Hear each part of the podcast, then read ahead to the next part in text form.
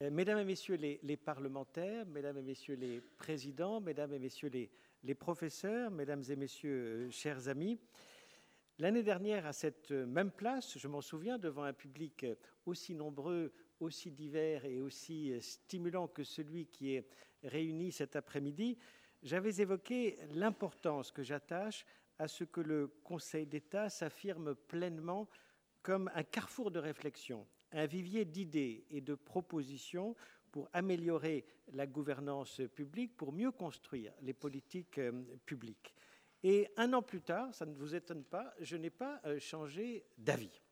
Car le Conseil d'État n'est pas seulement un juge, n'est pas seulement euh, un conseiller.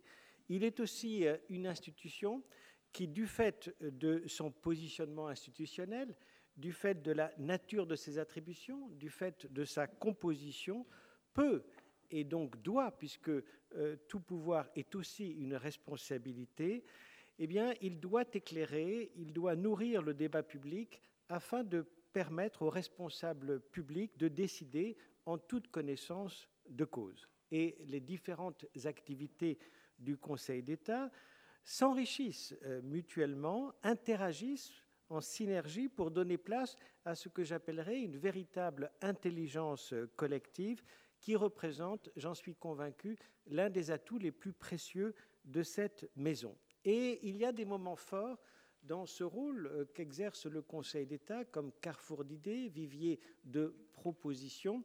C'est la confection de l'étude annuelle, qui est donc un moment fort du Conseil d'État. Après celle consacrée au sport, enjeu de politique publique qui vient tout juste d'être rendu euh, public et communiqué à la presse, notre public c'était plutôt l'équipe, eh bien nous entamons euh, un autre sujet consacré euh, à l'évaluation des politiques publiques. C'est le thème de l'étude annuelle 2020 et je suis particulièrement heureux ce soir d'ouvrir le cycle de conférences dédié à ce sujet. Ce sujet, nous ne le découvrons pas euh, tout à fait. Euh, il était latent dans la réflexion euh, du Conseil d'État. La section du rapport l'avait aussi abordé dans différentes études, mais jamais de manière centrale, de manière frontale. Les sections consultatives, la section du contentieux, quant à elles, s'interrogent souvent sur les effets des textes qu'elles ont à connaître et on ne peut en effet rédiger euh, un texte, l'appliquer au contentieux sans s'adonner nécessairement à un exercice de prospective. C'est pourquoi, sans être à proprement parler un producteur d'évaluation, euh, la mission est dévolue en premier lieu au Parlement, au Conseil économique, social et environnemental, à la Cour des comptes, institutions qui sont sans doute encore plus légitimes que le Conseil d'État pour traiter de l'évaluation, et je voulais d'ailleurs euh, saluer plusieurs représentants de ces institutions qui nous font le plaisir d'être présents ce soir et qui seront associés, bien entendu, à la confection de l'étude dont je viens de parler par euh, la participation à des groupes de travail, à des auditions. Voilà, ils nourriront euh, la réflexion du Conseil d'État. Même si donc le Conseil d'État n'est peut-être pas l'institution a priori la plus légitime pour faire l'évaluation, il me paraissait euh, normal, nécessaire que nous nous penchions sur cet exercice parce que il me semble que nous devons, nous, investir euh, davantage sur un tel sujet et nous pensons que nous pouvons, sur ce sujet comme sur d'autres, apporter un éclairage utile. En fait, ce thème est important et intéressant aujourd'hui parce qu'il est un des problèmes centraux de la démocratie euh, contemporaine. Les citoyens attendent toujours plus de l'action publique, que l'on veut plus simple, plus fiable, plus rapide, mieux adaptée aux situations individuelles, c'est-à-dire au fond plus efficace. Il ne s'agit plus pour les pouvoirs publics seulement d'agir dans un cadre constitutionnel et dans le respect des règles de dévolution et d'exercice du pouvoir, il faut des résultats. Et un tel glissement, dont les racines sont profondes, témoigne d'une transformation progressive des déterminants en fait de la légitimité des pouvoirs publics. La, légitimité légale, rationnelle de Max Weber tend à s'estomper au profit de ce que certains appellent la légitimité d'exercice, dans laquelle la performance occupe une place particulière. Et de la sève des principes énoncés à l'article 15 de la Déclaration des droits de l'homme émerge ainsi une conception nouvelle de la responsabilité. Et cette exigence implique de concilier de manière parfois euh, contradictoire la performance, le respect de la légalité et pour les responsables euh, politiques l'impératif de cohérence avec les engagements qu'ils ont formulés auprès de leurs électeurs. Pour répondre aux défis que pose cette exigence de performance de l'action publique, l'évaluation est un outil euh, indispensable. Elle doit en quelque sorte permettre de déterminer la valeur d'une politique en identifiant ses effets euh, concrets à l'aune des objectifs qu'avait fixés son auteur. Mais l'évaluation ne permettra réellement de mieux décider que si elle évite l'écueil de l'auto-justification ou inversement si elle évite l'écueil de la critique partisane. Elle doit en quelque sorte aspirer à l'objectivité pour que ces résultats puissent contribuer à enrichir la délibération démocratique et éclairer l'ensemble des partis concernés par une politique, ses décideurs comme ses destinataires. En d'autres termes, l'évaluation doit être avant tout conçue comme un instrument de connaissance, certes dynamique, voire créateur, mais toujours au seuil du débat et de la décision politique. Ce faisant, l'évaluation réactive la vieille question de l'articulation entre science et politique. L'évaluation des politiques publiques constitue un enjeu démocratique de premier ordre. Mais qui évalue Qui doit évaluer Comment et selon quels critères faut-il évaluer Quand évaluer Avant ou après Comment s'assurer que l'évaluation produise les effets qu'on attend d'elle Voilà euh, des questions euh, importantes, pertinentes, auxquelles devra répondre tout au long de cette année le Conseil d'État, aiguillonné, stimulé par la section euh, du rapport et des études. Il faudra clarifier l'usage de l'évaluation, il faudra se pencher sur ses modalités concrètes d'organisation, pour créer les conditions de ce qu'on pourrait appeler une nouvelle pragmatique de l'action euh, publique, plus réflexive, plus empirique, ou, comme le disent les anglo-saxons, fondée sur la preuve, evidence-based. Plus humble aussi peut-être, car il s'agit au fond de se donner les moyens de tirer les conséquences de nos erreurs, les admettre aussi ces erreurs dans l'intérêt d'une action publique meilleure. Groucho Marx pourra être dédié qui affirmait que je cite, La politique, c'est l'art de chercher les problèmes, de les trouver, de les sous-évaluer et ensuite d'appliquer de manière inadéquate les mauvais remèdes. Et l'évaluation doit conduire au contraire de ce que nous dit Groucho Marx. En tout cas, c'est ce que j'espère ce soir. Pour donner euh, le coup d'envoi de ce travail collectif, de ces auditions, conférences et travaux de rédaction qui déboucheront en septembre ou octobre prochain sur la publication de la prochaine étude du Conseil d'État. Je voudrais, au seuil de cette première euh, conférence, qui inaugure un cycle de plusieurs conférences tout au long de l'année, je voudrais, euh, pour ma part, esquisser peut-être un bref diagnostic de ce qu'est aujourd'hui l'évaluation en France, avant de proposer quelques orientations que j'estime importantes et qui pourront peut-être nourrir le débat. Parlons d'abord de l'existant, du diagnostic. Euh, qu'observe-t-on? Eh bien, euh, sans aucun doute, un progrès dans l'évaluation euh, des politiques publiques qui, peu à peu, s'impose comme une composante essentielle de l'action publique. Mais, disons-le, une évaluation qui peine encore à réaliser toutes ses promesses.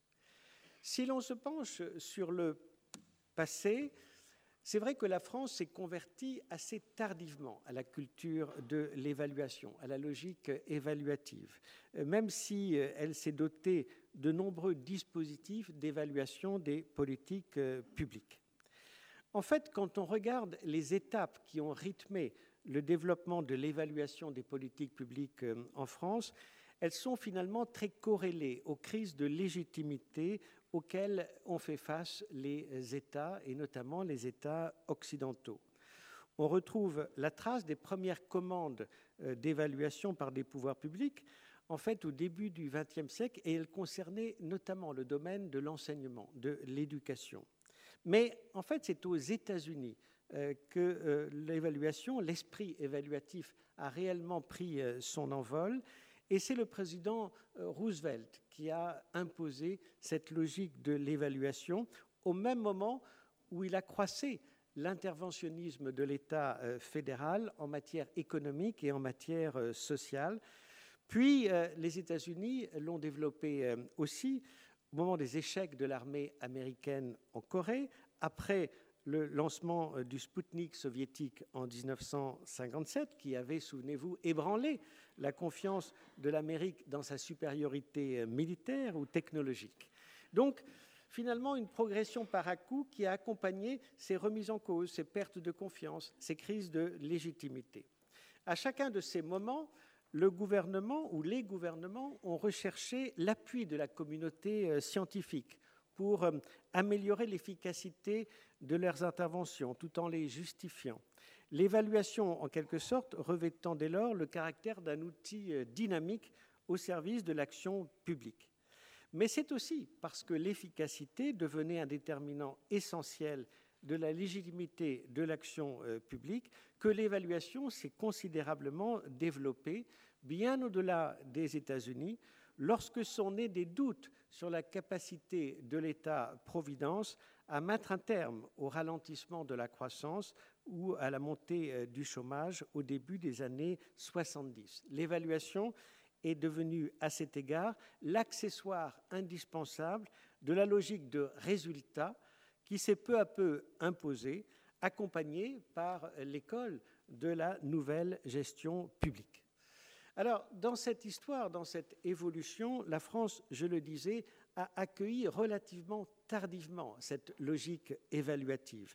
La conception française de l'intérêt général, le quasi-consensus national sur la légitimité de l'intervention euh, publique ont, à n'en pas douter, participé à ce retard relatif. En fait, quand on regarde quand s'est esquissée l'institutionnalisation de l'évaluation en dehors des grands corps euh, d'ingénieurs qui intervient au début des années 80, euh, c'est finalement lorsqu'on commence à parler de rationalisation euh, des choix budgétaires. Et dans, ce rattrapage français, comment ne pas citer le rapport Vivray, commandé par le Premier ministre Michel Rocard, qui avait évoqué de manière particulièrement moderne un nouveau devoir d'évaluation. Et souvenez-vous, la première évaluation digne de ce nom, c'est à propos du revenu minimum euh, d'insertion. Euh, euh, il sera suivi par un décret du 22 janvier 1990 qui donnera pour la première fois un contenu organisé, opérationnel à la démarche évaluative à travers le comité interministériel de l'évaluation, le Conseil scientifique de l'évaluation et le Fonds national de développement de l'évaluation, tous rattachés au commissariat général au plan. L'obligation faite aux États d'évaluer les programmes européens euh, financés par des fonds structurels à destination des régions a quant à elle renforcé la diffusion de l'évaluation au niveau local autour des contrats de plan État-région. Pour terminer, euh, mais trop brièvement, cette historique, l'évaluation des politiques publiques a connu un nouveau souffle au tournant des années 2000. Euh, Le législateur va s'emparer de l'évaluation en créant au sein de l'Assemblée nationale les missions d'évaluation et de contrôle et euh, la mission d'évaluation et de contrôle de la sécurité sociale afin d'accompagner la mise en œuvre des lois organiques relatives aux lois de finances et de financement de la sécurité euh, sociale. Les réformes constitutionnelles de 2003 puis de 2008 ont un peu plus ancré la logique d'évaluation en favorisant les expérimentations que le Conseil d'État, j'y reviendrai, a cherché dans une étude récente à encourager, mais aussi en consacrant euh, la mission d'évaluation dévolue au Parlement, en renforçant le rôle de la Cour des comptes et en imposant la réalisation d'études d'impact pour tous les projets de loi. Une mission d'évaluation a également été confiée au Conseil économique, social et environnemental en 2010. Mais disons-le franchement, En dépit de ce rattrapage, en dépit de cette conversion relativement tardive à l'esprit évaluatif, en dépit de toutes ces avancées, euh, dans le tableau que je viens de brosser trop trop euh, rapidement, le bilan de l'évaluation des politiques publiques en France demeure nuancé. Il n'est pas question ici de nier les progrès réalisés pour une meilleure évaluation des politiques publiques.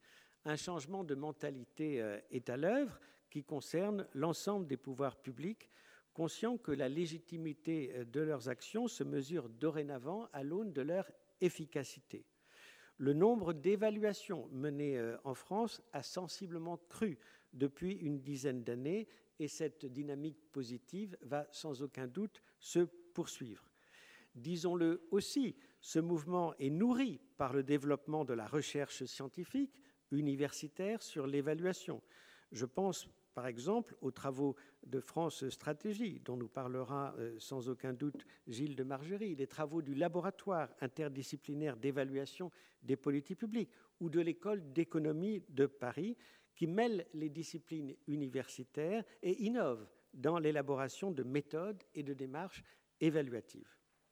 Il reste, malgré tout cela, que l'évaluation peine encore à produire les effets euh, escomptés.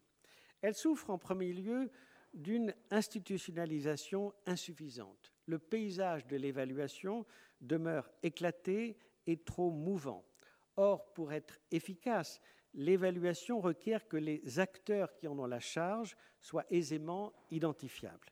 Ils doivent être organisés de manière lisible, de manière visible, afin de garantir une publicité raisonnée de leurs travaux, mais aussi afin de favoriser une exploitation optimale des savoirs tirés de leurs expériences respectives. Au sein de l'exécutif, les corps d'inspection, les instituts d'études et de statistiques, les observatoires, les agences diverses ou délégations interministérielles coexistent souvent hors de toute hiérarchie et articulation claire de leur mission. Au sein même du Parlement, euh, et je parle sous le contrôle des parlementaires présents euh, ce soir, le comité d'évaluation et de contrôle des politiques publiques, qui a été créé en 2009 pour jouer en quelque sorte le rôle d'une tour de contrôle de l'évaluation à l'Assemblée, entre trop souvent en concurrence avec les autres commissions euh, permanentes, ce qui contraint très fortement le choix des sujets euh, qu'il peut traiter. Et cette dispersion est accentuée par l'absence de définition claire de ce qu'est l'évaluation et ce que doivent être ses objectifs. L'évaluation, pour reprendre un mot du premier président euh, Migaud, l'évaluation est encore en quête d'identité et la notion, en dépit de sa consécration dans la Constitution, reste floue. À ces problèmes, je dirais, d'organisation, à ces problèmes de méthode, s'ajoute aussi, il faut le reconnaître, l'existence de résistance politique, technique vis-à-vis de l'évaluation. Le temps long de l'évaluation s'accorde mal au temps politique, au temps électoral, qui est beaucoup plus court. S'accorde mal parfois euh, avec euh, des évaluations euh, qui sont régulièrement fragilisées, parfois par le manque apparent d'objectivité et de neutralité de leurs euh, auteurs. Et, euh, disons-le clairement, euh, se pose toujours en France cette difficile et lancinante question autour de l'évaluation. Est-il possible de porter un jugement sur l'efficience indépendamment des convictions que l'on peut avoir sur le bien fondé d'une politique, sur l'opportunité d'une politique? Il y a là une tension difficile à résoudre. Les freins politiques résultent également de la collision entre la nécessité de tenir ses promesses de campagne et celle de défendre l'intérêt général en tirant les conséquences de l'inefficacité éventuelle des mesures que l'on a précédemment défendues. Et parlons des études d'impact que tous les jeudis, lorsque nous examinons des projets de loi, nous passons au crible. On le voit bien, l'élection du président de la République au suffrage universel, l'institution du quinquennat, font que bah, finalement, l'actualité législative, au moins pendant les deux ou trois premières années du quinquennat, sont la traduction des promesses qui ont été faites aux électeurs pendant la campagne présidentielle. C'est ce qui structure aujourd'hui finalement l'actualité législative. Et quand ces promesses sont faites le premier devoir des politiques est de les respecter. Et l'exercice d'évaluation ex perd finalement son exemplarité. Pourquoi évaluer d'autres options que celles que j'ai promises à mes électeurs? Et on le voit, cet exercice de l'étude d'impact que nous examinons encore une fois régulièrement à l'occasion des projets de loi qui nous sont soumis perdent beaucoup de son sens, elles éclairent les choix, mais ne nous permettent pas de savoir si d'autres options auraient pu être contemplées que celles consistant à présenter la réforme qui nous est soumise. Voilà euh, un des exemples qui montre que, de manière euh, éclatante, subsiste ce problème des déterminants contemporains de ce que Pierre Rosanvallon appelle le bon euh, gouvernement. Voilà pour le diagnostic. Parlons un peu maintenant du, du futur et peut-être des sujets que la prochaine étude du Conseil d'État devra affronter.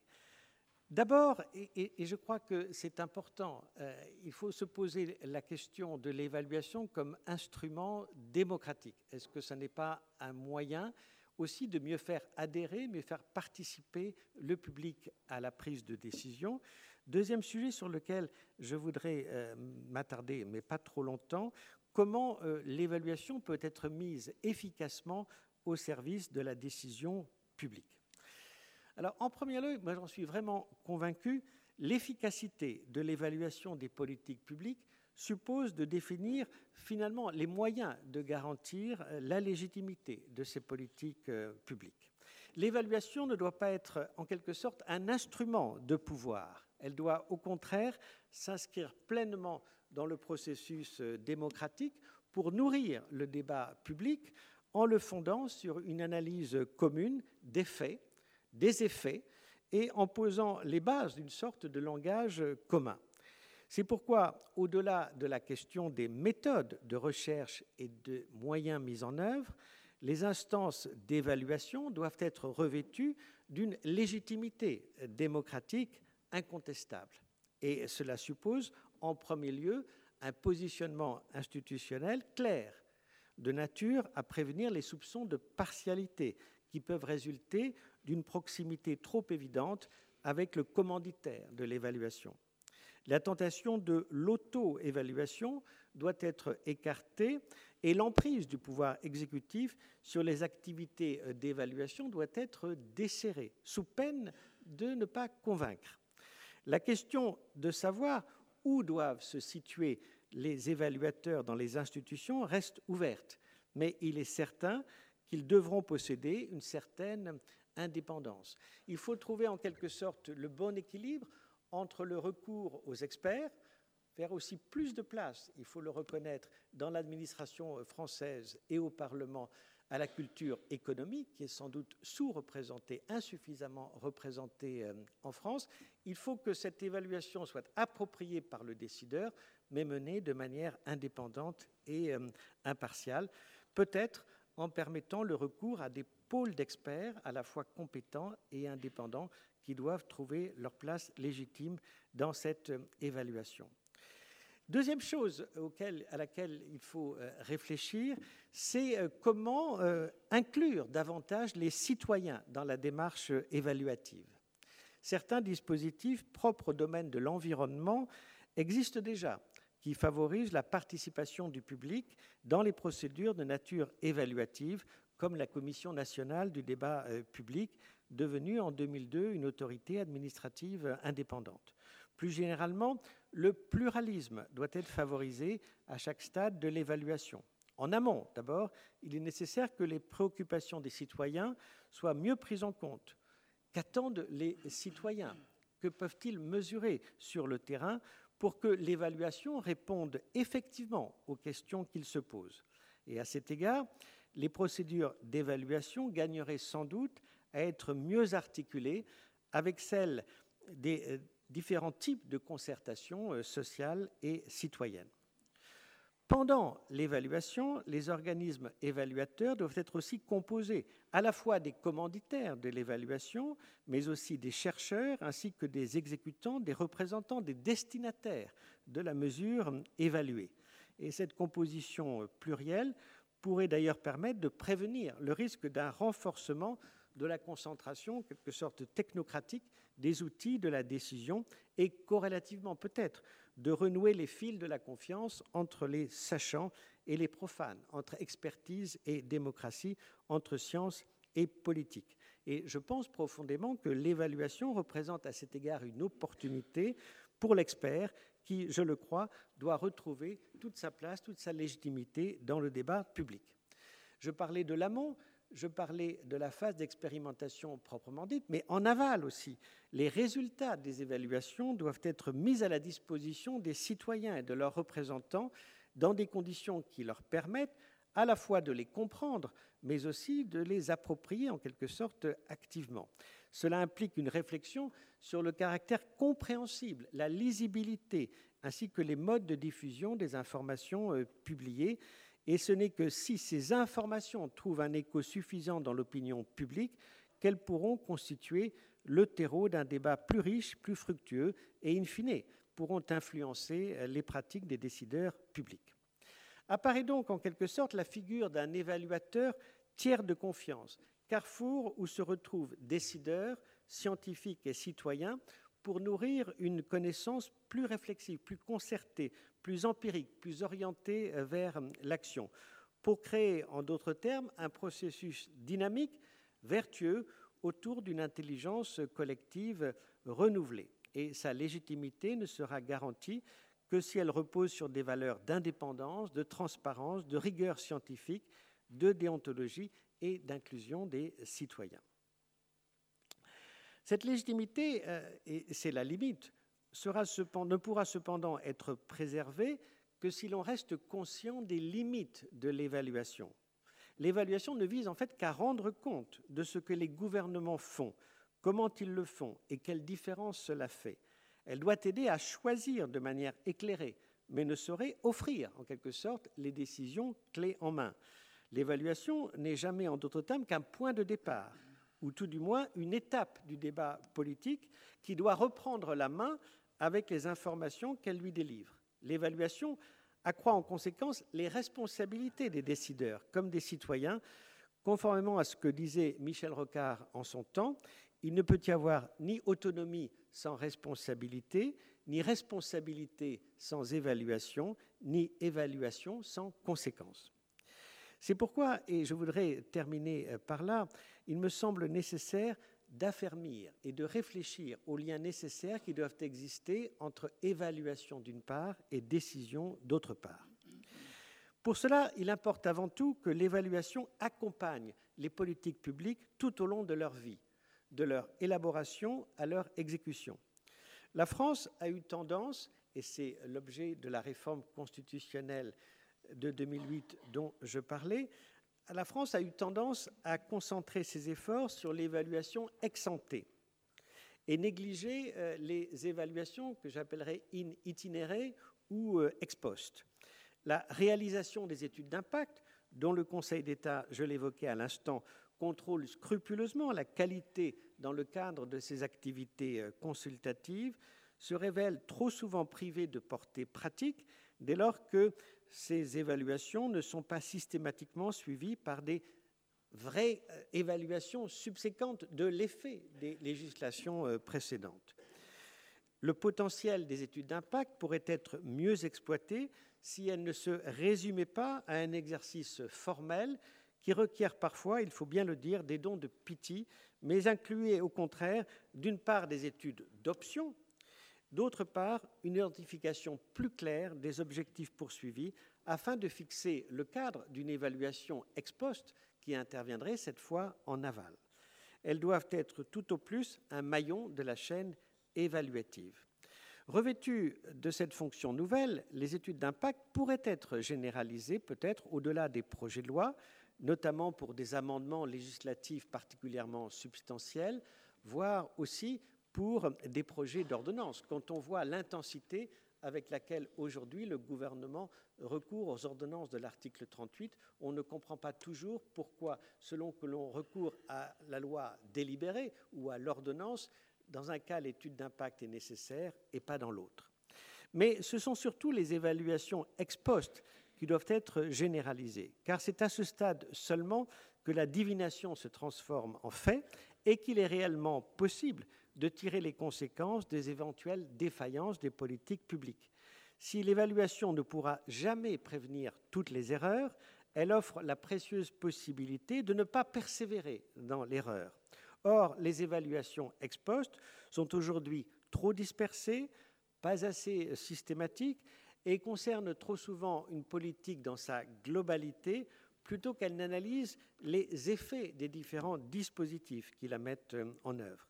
Il apparaît donc nécessaire de renforcer la proximité entre évaluation et décision, et à cet égard, il est fort probable que le seul fait de verser dans le débat public les résultats des évaluations ne suffisent pas toujours à inciter les décideurs publics à en tirer toutes les conséquences. C'est pourquoi je crois nécessaire de favoriser la mise en œuvre de nouveaux outils euh, juridiques, d'outils euh, originaux. On peut euh, en citer plusieurs, mais je me bornerai à deux. Le premier outil sur lequel justement vient de se pencher le Conseil d'État dans une étude récemment publiée, c'est l'expérimentation. L'expérimentation que notre Constitution a accueillie tardivement, mais euh, qui lui a fait une place dans la réforme constitutionnelle de 2003, que ce soit au niveau législatif ou au niveau réglementaire. Qui dit expérimentation dit évaluation, car tout l'intérêt d'une expérimentation, c'est de tester sur le terrain, puis évaluer avant de décider de généraliser ou d'abandonner la réforme expérimentée. Et le Conseil d'État vient de publier une étude inédite dans laquelle à la fois il fait le bilan des expérimentations en France, bilan qui n'avait jamais été euh, fait, et euh, a proposé toute une série de euh, réformes, notamment pour accompagner la démarche des expérimentateurs et notamment un guide pratique pour accompagner à toutes les étapes cette expérimentation, notamment la part de l'évaluation. Et je vous invite à lire cette étude très riche de propositions concrètes et pragmatiques. Le deuxième outil auquel on peut penser, c'est ce qu'on appelle les clauses de réexamen. Euh, les anglo-saxons appellent cela les, sunset clauses, les clauses coucher du soleil, que les euh, Québécois ont joliment traduit par clauses crépusculaires. Euh, c'est une méthode qui trouve de plus en plus sa place dans les législations anglo-saxonnes, mais qui sont aussi de plus en plus importées par le droit européen. On voit de plus en plus de directives ou de règlements finalement d'actes de droit dérivés européens qui systématisent ce recours aux clauses de réexamen. Et on en trouve la trace dans plusieurs législations récentes. Je pense par exemple à la législation sur la bioéthique, qui a systématisé ces étapes de réexamen où, au vu des progrès scientifiques, des demandes sociales, finalement, réexamine, réexamine le bien fondé d'options qu'avait euh, choisi le euh, législateur et le Conseil d'État, vous le savez, a été associé à chacune de ces phases de réexamen. Voilà deux exemples d'outils euh, juridiques qui peuvent être intéressants, euh, tout en admettant que ces risques peuvent faire courir des, risques en termes de sécurité juridique, de stabilité. il faut trouver le bon réglage entre l'adaptabilité de la norme, mais aussi sa stabilité, sa euh, permanence. Et il y a sûrement beaucoup à faire, à réfléchir sur le contenu, la valeur et les modalités de mise en œuvre de ces clauses de rendez-vous qui doivent être ajustées de manière fine afin de concilier, je le disais, les exigences d'efficacité et de stabilité. Ces quelques exemples ont vocation à ouvrir des pistes de réflexion pour le cycle d'études qui s'ouvre aujourd'hui. Elles seront, je l'espère, élargies, nourries, contournées peut-être mais cette exploration gagnera à regarder dans une perspective comparatiste ce que font les pays euh, étrangers. Je crois également nécessaire de tenir pleinement compte des expériences récemment menées euh, en France, avec en particulier, je pourrais citer cet exemple, la mise en place de la commission chargée d'anticiper les effets de plusieurs dispositions du projet de loi pour la croissance, l'activité et l'égalité des chances de 2015, mais aussi le comité du suivi crédit d'impôt pour la compétitivité et l'emploi, euh, l'exercice d'évaluation sur certaines réformes fiscales, je pense par exemple à le remplacement de l'ISF par euh, l'impôt sur la fortune immobilière, ou le lancement en 2018 des printemps de l'évaluation par l'Assemblée nationale. Vous voyez, mesdames et messieurs, le sujet dans lequel se lance le Conseil d'État avec ce cycle de conférences, avec cette prochaine étude annuelle 2020, est aussi vaste que passionnant. Les clés d'entrée sont multiples. Les prochaines conférences auront à cœur d'activer euh, certaines d'entre elles pour présenter les grands enjeux de l'évaluation des politiques publiques.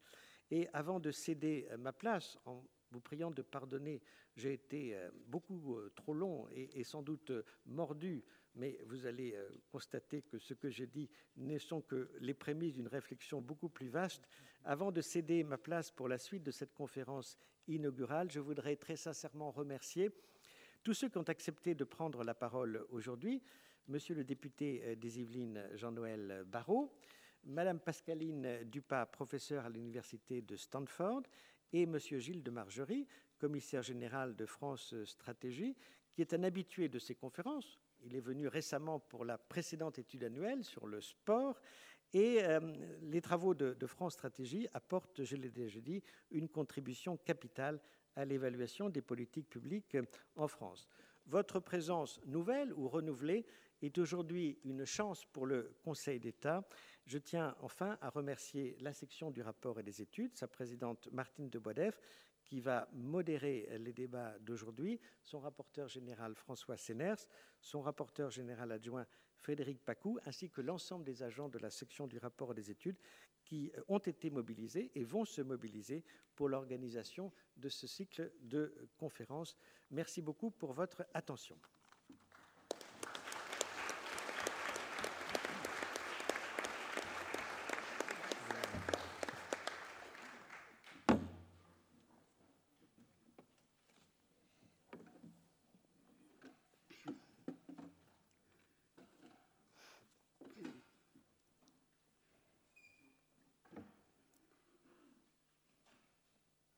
Évaluer, c'est créer. Écoutez donc, vous qui êtes créateurs. C'est leur évaluation qui fait des trésors et des joyaux de toutes choses évaluées. C'est par l'évaluation que se fixe la valeur. Sans l'évaluation, la noix de l'existence serait creuse. Écoutez donc, vous qui êtes créateurs, interpellez Frédéric Nietzsche dans Ainsi parlait Zarathustra. Le philosophe nous enseigne ainsi l'évaluation, qui donne du sens, ou plutôt un sens, et détermine de nouvelles valeurs et perspectives, est le propre de l'homme, l'animal estimateur par excellence, dit-il dans la généalogie de la morale. L'homme ne peut y renoncer sans que la vie ne perde toute sa saveur. Il ne faut donc pas avoir peur des évaluations. Au contraire, hein, c'est par l'évaluation que s'exerce la prudence, la phronésis, vertu de l'homme d'action mise au service de l'administration, d'une maison, d'une cité, dont Aristote fait la théorie dans l'éthique à Nicomaque. L'aptitude à l'évaluation, développée par l'expérience acquise et par le dialogue avec les autres, caractérise donc l'homme prudent, le phronimos. L'évaluation peut se donner pour objectif d'aider à la prise de certaines décisions politiques en fondant les politiques publiques sur la preuve de leur efficacité. Le vice-président le rappelait à l'instant, c'est l'evidence-based policies.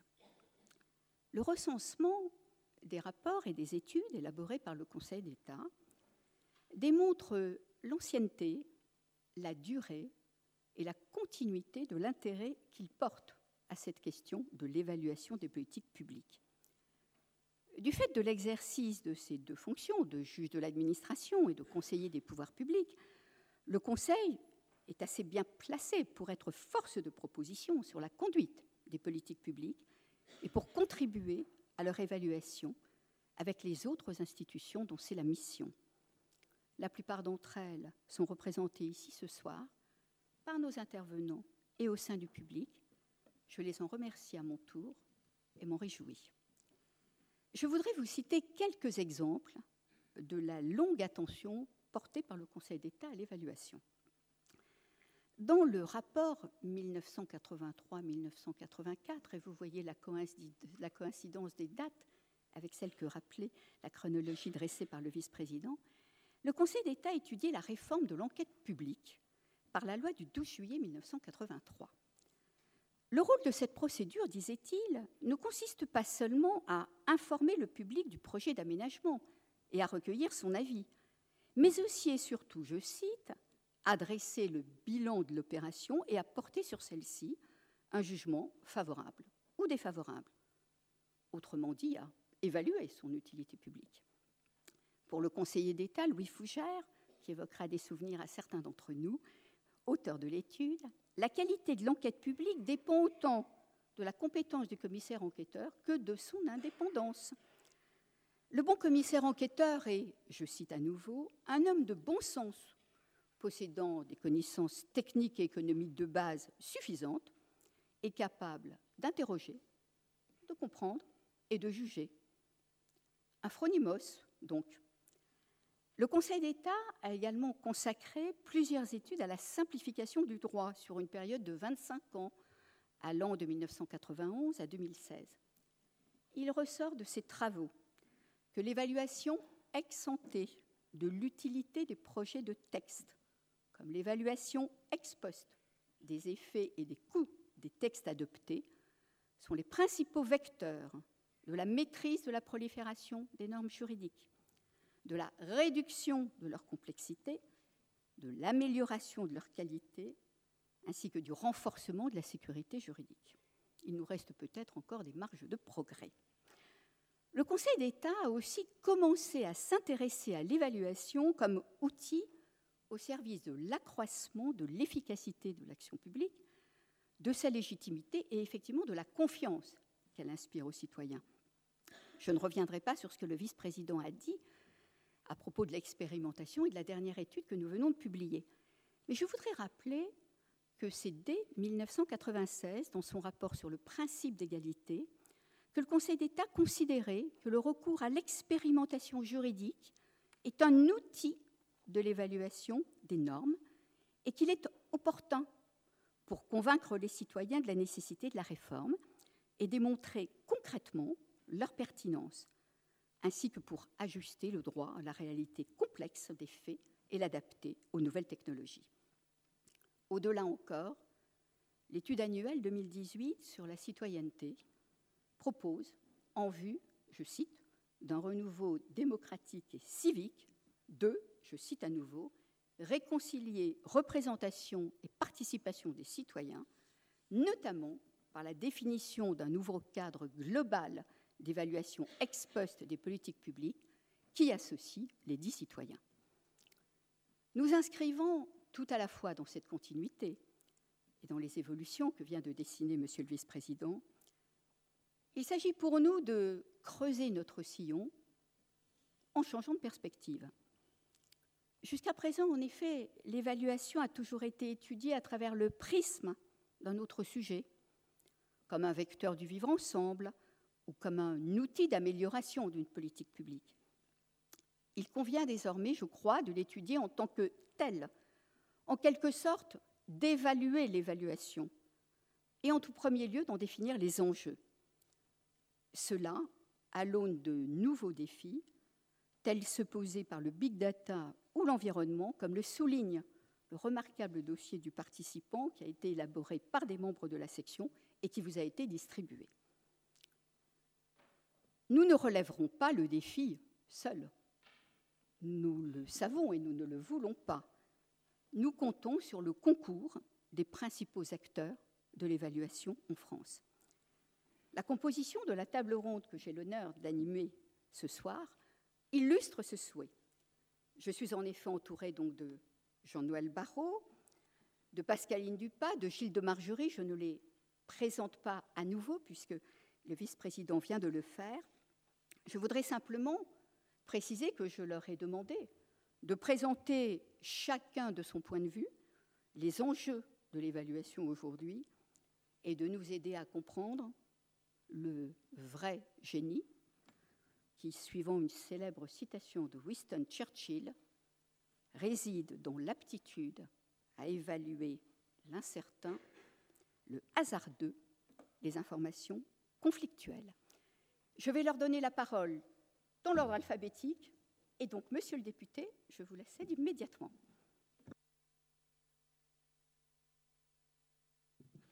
Merci, euh, Madame la Présidente. Euh, je voudrais remercier euh, le vice-président du Conseil d'État, Bruno Lasserre, de son invitation et de son exposé lumineux auquel j'adhère dans de très nombreuses dimensions. Et donc, d'une certaine manière, je vais répéter un certain nombre de choses qui ont déjà été dites. Saluer mes collègues parlementaires Eliaou, Morel, l'huissier et Montaugé qui font partie de de la fine fleur de l'évaluation, c'est-à-dire des, quelques parlementaires qui sont les plus engagés sur ces sujets et qui ont commis un certain nombre de euh, rapports euh, ou même euh, des propositions de loi qui font avancer les, réflexions sur ces sujets. Je salue les membres du, du Conseil d'État et vous toutes et tous. merci de votre présence. Je suis très heureux de me retrouver ce soir aux côtés de Gilles de Margerie qui, à France Stratégie, dans un échange, euh, je crois, fructueux et quasi permanent avec le Parlement, est un des acteurs euh, majeurs de la réforme et de son évaluation. Et puis Pascaline Dupas, bien sûr, parce que je partage avec elle le point commun d'avoir étudié sur les bancs de l'École d'économie de Paris, où j'ai été formé à l'évaluation des politiques publiques, même si euh, elle est allée évidemment beaucoup plus loin, puisque c'est évidemment une des meilleures de, sa génération. et ses travaux qui pour certains d'entre eux ont été coécrits avec Esther Duflo, ont fait largement progresser euh, la, frontière euh, de la connaissance en matière d'évaluation des politiques publiques. Merci d'avoir associé le Parlement à cet événement, puisque, en vertu de l'article 24 de la Constitution, c'est lui qui vote la loi, qui contrôle l'action du gouvernement et qui, depuis 2008, évalue les politiques publiques. Et nous sommes de plus en plus nombreux, parlementaires, à nous intéresser à ce sujet pour des raisons qui ont été évoquées. Il en va euh, d'abord du consentement à l'impôt et aux institutions démocratiques. Euh, dans les grands mouvements qui ont secoué le pays euh, dans l'année qui vient de s'écouler, il y avait évidemment parmi les revendications celle que des comptes puissent être rendus aux citoyens sur l'usage qui est fait de l'argent public et plus généralement de l'efficacité des politiques publiques. et donc c'est une raison fondamentale de s'intéresser à cette question d'évaluation. Il en va aussi de la légitimité du pouvoir parlementaire. Euh, c'est un ressenti personnel, mais qui est partagé, je crois, par un certain nombre de collègues, avec les réformes, euh, je dirais, euh, successives de la Constitution, la fin du cumul des mandats, la fin de la réserve parlementaire, donc les évolutions à la fois à tous les niveaux normatifs. le parlementaire se, retrouve dans, un, no man's land et est en train d'essayer de réfléchir à la, à la manière dont il pourrait redéfinir son rôle. Et à notre avis, à mon avis et à notre avis, parce que j'embarque avec moi mes, collègues ici, euh, le contrôle de l'action du gouvernement et l'évaluation des politiques publiques est une manière euh, de, euh, je dirais, de retrouver peut-être une forme de crédit dans l'opinion publique qui, on l'a vu ces derniers mois, ces dernières années, eh bien, montre parfois un certain nombre de réflexes anti-parlementaires d'une certaine manière. Euh, je, voudrais dire avec vous, Madame la Présidente, que euh, le document du, dossier du participant qui vous a été remis est absolument remarquable euh, et qu'il traite le sujet de manière très synthétique et extrêmement efficace, en abordant à la fois, et ça a été aussi fait par le vice-président, la question de l'amont et la question de l'aval. Et donc je vais partir de l'amont pour aboutir à l'aval en vous donnant peut-être une, liste des sujets qui me paraissent les plus euh, intéressants et les plus importants. Euh, de quels outils disposons-nous au Parlement pour prendre nos décisions et voter les lois avant même de le, faire? Il y a évidemment, en premier lieu, l'avis du Conseil d'État sur les projets de loi. C'est extrêmement précieux. On vient d'examiner le, projet de loi relatif aux, aux lois bioéthiques, dont Jean-François Eliaou était rapporteur. Euh, je me suis, comme un certain nombre de mes collègues parlementaires, raccroché des deux mains à cet avis du Conseil d'État pour formuler euh, ma, conviction intime euh, sur, ce, sur ce texte.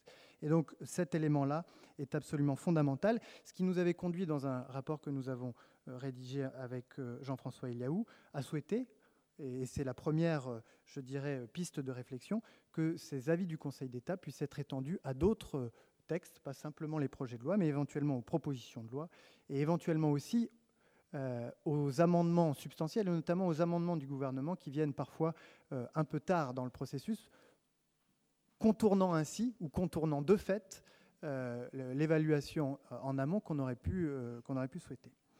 Deuxième élément, et ça a été cité, les études d'impact qui ont été introduites par la révision constitutionnelle de 2008. le Conseil d'État cela a été dit, les évalue scrupuleusement et a émis un certain nombre de réserves à la fois sur leur euh, je dirais, sur leur, champ, mais aussi sur le fait que peut-être implicitement on peut regretter que cette évaluation se fasse euh, ou se fasse de manière trop proche euh, de celui qui, ou de, de la plume de, de, celui qui rédige le texte. Alors, de ce point de vue-là, on pourrait en tout cas souhaiter que ces études d'impact puissent être rendues à d'autres textes, effectivement, les projets d'ordonnance, ça a été cité, ça me paraît, euh, euh, évidemment très intéressant puisque on voit ces projets d'ordonnance devenir de plus en plus nombreux. Et on pourrait aussi, dans une reconfiguration de, des rôles à l'aune, ou en tout cas alors que l'on s'apprêtait à discuter d'une réforme constitutionnelle dont on ne sait plus très bien si elle va arriver, mais dont on peut souhaiter qu'elle arrive, de voir si le CESE, dans certains cas, puisqu'il sera associé à, vos travaux, ne pourrait pas lui aussi adjoindre à, l'étude d'impact une forme d'avis euh, qui, serait, euh, qui serait élaboré euh, avec la méthode de concertation qui est, est la sienne. Et ça serait cette deuxième recommandation sur les études d'impact, peut-être d'en élargir le, champ et d'y associer d'autres institutions comme le CESE. Il y a une pratique un peu plus récente que les avis du Conseil d'État et que les études d'impact qui peut euh, être très utile, mais qui à, ce stade est très expérimental, c'est ce, que l'on appelle de plus en plus communément la concertation préalable à la rédaction du projet de loi. Euh, c'est-à-dire qu'on va essayer d'interroger très largement et, sous des formats variés euh, la société civile, la société civile organisée, avant même que, je dirais, le gouvernement se mette à travailler en chambre à la rédaction du texte. alors, comme c'est expérimental, parfois ça marche bien, parfois ça marche moins bien. On a, euh, dans les années qui viennent de s'écouler, des exemples de succès euh, avec, par exemple, la loi Pacte, euh, le projet de loi pour la croissance et la transformation des, entreprises, qui a fait l'objet d'une concertation associant députés, chefs d'entreprise et une plateforme Internet qui a rencontré un grand succès et qui a servi au, gouvernement pour calibrer un certain nombre de de ces décisions. Euh, et puis il y a eu des, expériences un peu plus contestées avec la bioéthique où euh, l'engouement que, la plateforme de consultation sur Internet a, suscité a été critiqué par celles et ceux qui considéraient que les, conditions n'étaient pas réunies pour avoir un, vrai débat euh, national par cet intermédiaire. Mais en tout cas, il y aurait là une troisième piste de réflexion qui rejoint un peu l'idée d'associer plus largement la société civile à ce travail d'évaluation, de voir comment est-ce qu'on peut le mieux possible, tirer les, leçons de ces, premières expériences pour généraliser peut-être euh, ou systématiser une forme de préconsultation, puisque les outils le permettent aujourd'hui, euh, de la société civile. J'arrive maintenant à la matière budgétaire, puisque à l'heure où nous parlons, le projet de loi de finances est examiné à l'Assemblée nationale. Et en matière budgétaire, nous disposons euh, d'outils complémentaires aux études d'impact, aux avis du Conseil d'État. Le Haut Conseil aux finances publiques, créé par la loi organique de 2002, va, et qui est situé, comme l'est la Cour des comptes, à équidistance du, Parlement et du gouvernement, et qui est présidé par le premier président de la Cour des comptes, va vérifier que les hypothèses macroéconomiques du gouvernement pour l'établissement du budget sont les bonnes. Et il va donc remettre un avis au Parlement sur la base duquel un certain nombre de décisions vont être, vont être prises. C'est une bonne chose, évidemment, et ça a amélioré la discipline dans la discussion budgétaire.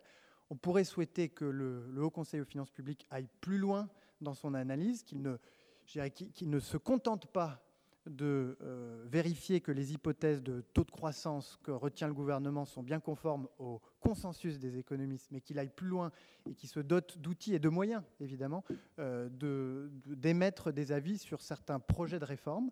Euh, en tout cas, ça permettrait de répondre à, une des demandes des parlementaires, j'y reviens dans, un instant. Ça, c'est le premier outil. Deuxième outil, tout nouveau, c'est le Conseil pour le climat, qui a été créé euh, par décret du 15 mai 2019 et qui désormais, euh, suite à la loi énergie-climat 2019, rendra un avis sur un rapport sur les incidences en matière de réchauffement climatique du projet de loi de finances. Donc là, on a c'est tout nouveau et c'est à peine expérimenté cette année, mais un nouveau rapport que le gouvernement doit remettre au Parlement sur les incidences pour le réchauffement climatique du PLF, du projet de loi de finances, qui devrait être soumis à un avis de ce Haut Conseil pour le climat. Je pense que si, si ça marche, ça sera effectivement une très bonne chose, parce qu'il y a le volet budgétaire, mais il y a aussi le volet environnemental, et ça peut devenir un instrument d'évaluation ex santé très puissant.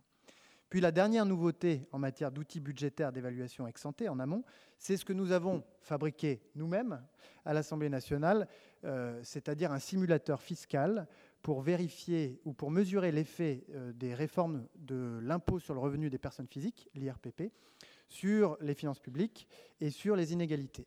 C'est une collaboration entre la Commission des finances de l'Assemblée et euh, Etalab. Euh, vous pouvez consulter cet outil, en tout cas en partie, euh, sur le site internet leximpact.beta.gouv.fr. Vous aurez une partie des, fonctionnalités, mais pas toutes, parce que certaines des fonctionnalités, notamment le coût pour les finances publiques et la répartition des effets par décile de revenus, n'ont été possibles que grâce à une décision de l'INSEE de mettre à disposition des députés via cet outil un certain nombre de données qui jusqu'à présent étaient réservées aux chercheurs. Donc quatrième piste de réflexion, comment pouvons-nous aller plus loin sur euh, cette évaluation ex ante en matière budgétaire? Je vois euh, deux chemins possibles, mais à mon avis, nous n'avons pas le choix que d'emprunter l'un ou l'autre. Euh, le premier, c'est de faire un peu comme on l'avait recommandé avec Jean-François Eliaou dans notre rapport, d'approfondir ce que nous pouvons faire en interne à l'Assemblée, comme ça existe aux États-Unis, aux Pays-Bas, pardon, aux États-Unis, au Canada ou en Italie, c'est-à-dire un office parlementaire d'évaluation euh, qui ne soit plus simplement un simulateur fiscal euh, à, la main des députés, mais qui puisse vraiment produire de l'estimation, pas seulement sur l'impôt sur le revenu, mais sur les autres impôts. L'alternative, c'est de, de, ne pas le faire à l'intérieur du Parlement, mais de le faire à l'extérieur, avec, par exemple, le renforcement du Haut Conseil aux finances publiques ou, euh, ou du Haut Conseil pour le climat, euh, et, d'aller plutôt dans le sens de ce qu'ont fait les Britanniques avec l'Office of Budget Responsibility, qui se situe un peu à équidistance de l'exécutif et du pouvoir parlementaire, et qui va donc là aussi émettre des avis qui sont très suivis.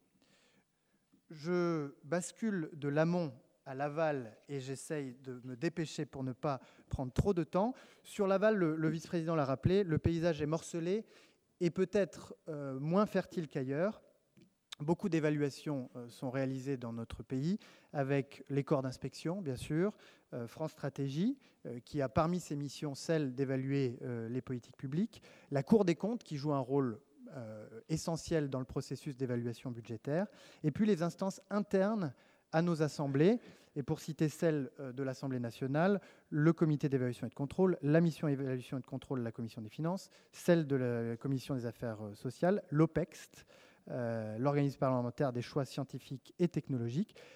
ces toutes ces instances-là produisent de l'évaluation sans qu'elles ne, ne dialoguent nécessairement. Et donc la cinquième piste de réflexion, ce serait à tout le moins de trouver une meilleure coordination. Il y a eu un, un début d'efforts dans ce sens-là impulsé par l'Assemblée nationale et, encore mieux de trouver le langage commun que vous appeliez de vos voeux, monsieur le vice-président, qui permettrait euh, à chacun de ces acteurs, dans leur rôle parlementaire, euh, membre de la Cour des comptes, du Conseil d'État, de, pouvoir se familiariser avec l'évaluation qui est produite par les autres euh, institutions pour que toute cette connaissance-là circule.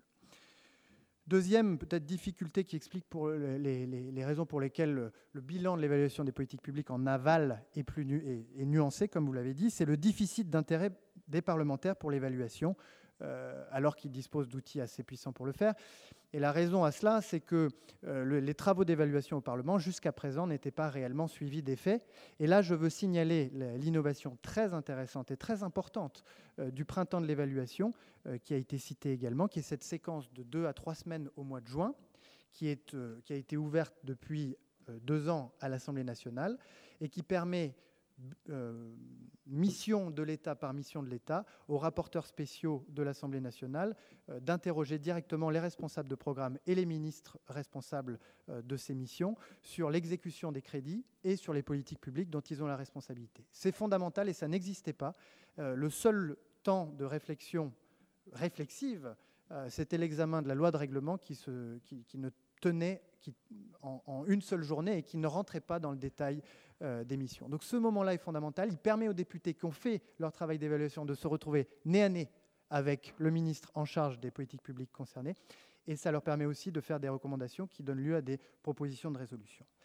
Donc la, la sixième piste de, de réflexion, ce serait comme c'était prévu au départ dans la première version, de consacrer ce printemps de l'évaluation dans la loi organique lors euh, de l'examen que j'appelle de mes voeux, du, projet de loi constitutionnelle, euh, à nouveau dans sa première version, l'article 6 consacrait le printemps de l'évaluation. Dans la nouvelle version du projet de loi constitutionnelle, l'article 6 a disparu et euh, il nous faudra le, ramener dans ce texte par voie d'amendement parlementaire. Dernier point, et je reviens à la société civile sur, sur, sur l'aval des politiques publiques, il y a évidemment beaucoup de, mobilisation à trouver auprès de la société civile pour évaluer les politiques publiques. Nous avons désormais des, euh, des outils euh, pour le faire. le gouvernement commence à expérimenter avec ces outils numériques une manière de donner la parole aux usagers des services publics, avec notamment un outil qui s'appelle Vox Usager et qui est en train d'être expérimenté dans certains départements. Je crois que la septième piste de réflexion, c'est de trouver des moyens euh, de, redonner une parole aux usagers, des services publics, parce que d'une certaine manière, c'est les associer pleinement à, l'évaluation des politiques publiques et, leur voix sera entendue et réutilisée par euh, les parlementaires, les universitaires, les institutions qui œuvrent à l'évaluation des politiques publiques pour affiner leurs recommandations. Voilà ce que je pouvais dire euh, très brièvement, peut-être pas suffisamment. Je vous remercie beaucoup en tout cas.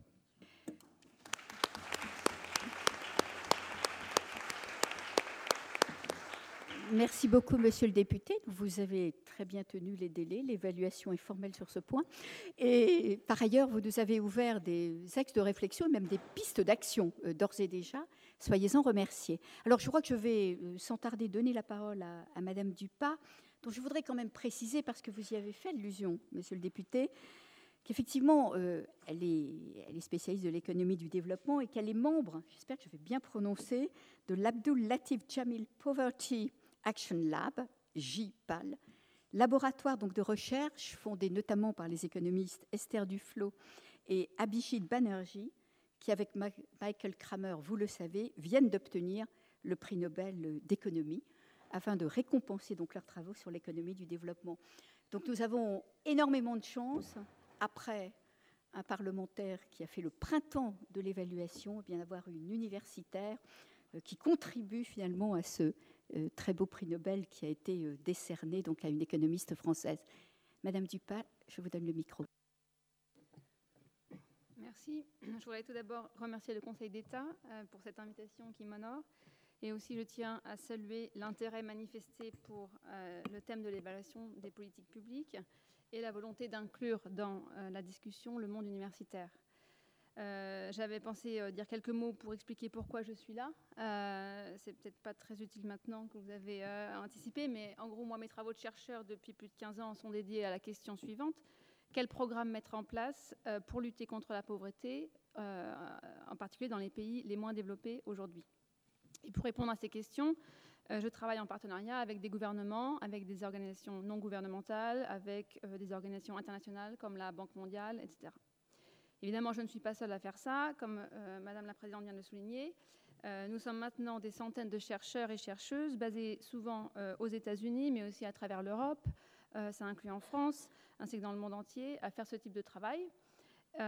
nous sommes affiliés au laboratoire donc, du GIPAL et notre objectif est d'augmenter l'efficacité des politiques publiques et des dépenses publiques en s'assurant qu'elles soient fondées sur des résultats probants. J'ai fait un effort pour ne pas utiliser evidence-based, mais maintenant je réalise qu'en fait, ce n'était pas la peine que je me casse la tête à euh, trouver l'expression résultat probant. Euh, alors, les opinions que je vais avancer euh, aujourd'hui sont partagées, j'en suis certaine, par ce vaste groupe de chercheurs, et cela inclut donc les meilleures têtes pensantes, comme vous venez de le mentionner. et je voulais aussi rappeler que justement ce prix Nobel d'économie dédié, reçu par Esther Duflo, Abhijit Banerjee et Michael Kramer est justement euh, du fait qu'ils ont fait pivoter le champ de la recherche en économie vers la recherche appliquée visant à identifier des solutions pratiques aux problèmes économiques et sociaux autour du monde. Donc, forte de cette expérience, euh, je suis euh, ravie d'aborder le sujet de l'évaluation des politiques publiques avec vous. Comme nous avons peu de temps, j'ai décidé de retenir quatre grands points qui sont les suivants. Le premier, je pense que nous sommes à un moment particulièrement clé pour euh, aborder ces questions. Un moment clé d'une part car la France, le monde euh, font face à des enjeux sociaux majeurs qui requièrent des solutions innovantes, mais aussi un moment clé car les outils à notre disposition, à la fois pour innover et pour évaluer, ont été récemment démultipliés grâce aux avancées en particulier dans les technologies informatiques et de communication. Et donc c'est une opportunité immense à ne pas manquer. Euh, mon deuxième grand point, ça va être qu'il faut se mettre d'accord sur les définitions. Qu'est-ce que l'on entend par évaluation des politiques publiques? Le mot évaluation, en principe, est clair, c'est estimer la valeur, mais en pratique, évaluation est devenu un mot fourre-tout, et donc il faut bien s'entendre sur l'objectif euh, de l'évaluation. Le troisième point, euh, si j'ai le temps, parce que je ne suis pas sûre, euh, c'est de dire que l'évaluation d'impact requiert de la rigueur scientifique, ou plutôt vous le rappeler, parce que je m'en doute que vous le savez déjà. Euh, les méthodes d'évaluation sont au programme de la prochaine conférence dans ce cycle, si j'ai bien compris, donc je, ne m'étendrai pas trop euh, sur ce point, mais je pense que c'est important de souligner que l'évaluation d'impact requiert une expertise particulière et qu'impliquer la communauté scientifique est important. Et enfin, le quatrième point, qui sera un peu une forme de conclusion, c'est que euh, l'évaluation d'impact est un bien commun. Le plus de pays euh, évaluent leur politique publique, le plus rapidement euh, grandira le stock de savoir, soit la base scientifique à disposition des décideurs futurs. Il y a donc un aspect dynamique important que je tiens à souligner. Donc, je vais maintenant discuter chaque point tour à tour. Alors, le premier point, c'est un moment clé. Euh, clé d'abord du fait de l'ampleur des problèmes auxquels nous faisons face. Donc je pense par exemple au changement climatique, à la crise des réfugiés, à la montée des inégalités, le fait qu'il y a encore euh, plus d'un demi-milliard de gens dans le monde qui vivent dans la pauvreté extrême, avec moins de 1,90$ par jour d'après la définition de la Banque mondiale. Donc il faut mettre en place des nouvelles politiques euh, et de nouveaux programmes pour répondre adéquatement à ces enjeux. Évidemment, la question, c'est que faire? Innover sur ces questions-là, c'est beaucoup plus facile à dire qu'à faire. Euh, que mettre en place? Souvent, on ne sait pas. Donc, prenons un exemple, par exemple la crise des réfugiés. Cela pose un tas de questions. Combien de réfugiés acceptés par an Faut-il autoriser les réfugiés à travailler ou doivent-ils d'abord euh, obtenir un permis de séjour? Au sein de l'Europe, les pays ont des approches très différentes, comme le montre cette carte qui, j'espère, euh, va apparaître. Est-ce que ce serait possible en fait de mettre en, en format full screen? Affichage. Euh, pour que vous voyez mieux. Alors, bon, donc pendant que je, ne veux pas perdre mes, minutes précieuses. Donc, euh,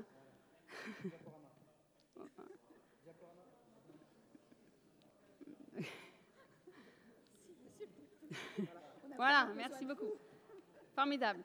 Donc, ce, ce, que cette carte vous montre, c'est que le droit au travail pour les réfugiés euh, varie entre les pays. Donc la, couleur plus est foncée, euh, plus euh, la durée de l'interdiction au travail est longue. Donc en particulier en France, c'est un des pays les plus contraignants où il y a une période de neuf mois avant qu'un demandeur d'asile puisse travailler. donc la question c'est est-ce que c'est trop long du point de vue de la capacité d'intégration des migrants? C'est une question importante. Il est possible qu'être isolé pendant neuf mois dans l'incapacité de travailler, ça érode les compétences professionnelles, ça érode la santé mentale, peut-être la santé tout court, parce qu'on n'a pas les moyens euh, d'avoir euh, accès aux soins ou même un logement décent. Et ça pourrait mettre les réfugiés en position de vulnérabilité redoublée une fois autorisés à chercher du travail. Donc évaluer l'impact de ce genre de, politique, c'est très important. Donc ça, c'est un exemple des, questions importantes auxquelles on fait face euh, et sur lesquelles nous avons beaucoup d'incertitudes je pense qu'on est à un moment clé parce qu'il y a plein de questions de ce genre. En même temps, la bonne nouvelle, si je puis dire, c'est qu'on a, aussi maintenant euh, des outils à notre disposition euh, qui sont très, euh, très forts. Vous avez tous entendu parler de Big Data. Big Data, c'est le fait que presque chaque minute de notre vie maintenant est enregistrée en détail sur nos téléphones portables, sur nos cartes de crédit, les réseaux sociaux, ce qu'on fait sur Internet toutes ces données qui sont enregistrées, qui peuvent être ensuite évidemment utilisées à mal escient. Il faut faire attention là-dessus. Je pense que ce sera sans doute discuté au cours de l'année. Mais je vais mettre le point sur le fait que toutes ces données peuvent aussi être très utiles dans le contexte de l'évaluation. grâce au big data et aux avancées de la science informatique, en particulier l'intelligence artificielle, qui aide beaucoup à organiser et à rendre exploitables les big data. Donc je pense en particulier euh, au machine learning. Une fois de plus, j'avais trouvé euh, la terminologie française correspondante. Alors, je ne sais pas si c'est vrai, mais j'avais pensé que c'était algorithme d'apprentissage automatique. Euh, peut-être que vous me permettrez d'utiliser machine learning. grâce à ça, maintenant, nous sommes en mesure d'adopter des nouvelles méthodes d'évaluation. Donc, pour illustrer ce point, j'en reviens à l'exemple des réfugiés. Une autre question importante quand il en vient aux réfugiés, c'est de savoir où les placer une fois qu'ils ont obtenu le droit d'asile. Et euh, en particulier, certains pays comme les États-Unis ou la Suisse euh, disent aux réfugiés de spécifiquement dans quelle ville ils peuvent euh, aller vivre. Donc, une étude réalisée récemment par mes collègues de Stanford au sein du laboratoire des politiques d'immigration a exploité des données et des algorithmes d'apprentissage automatique pour évaluer différentes politiques de placement.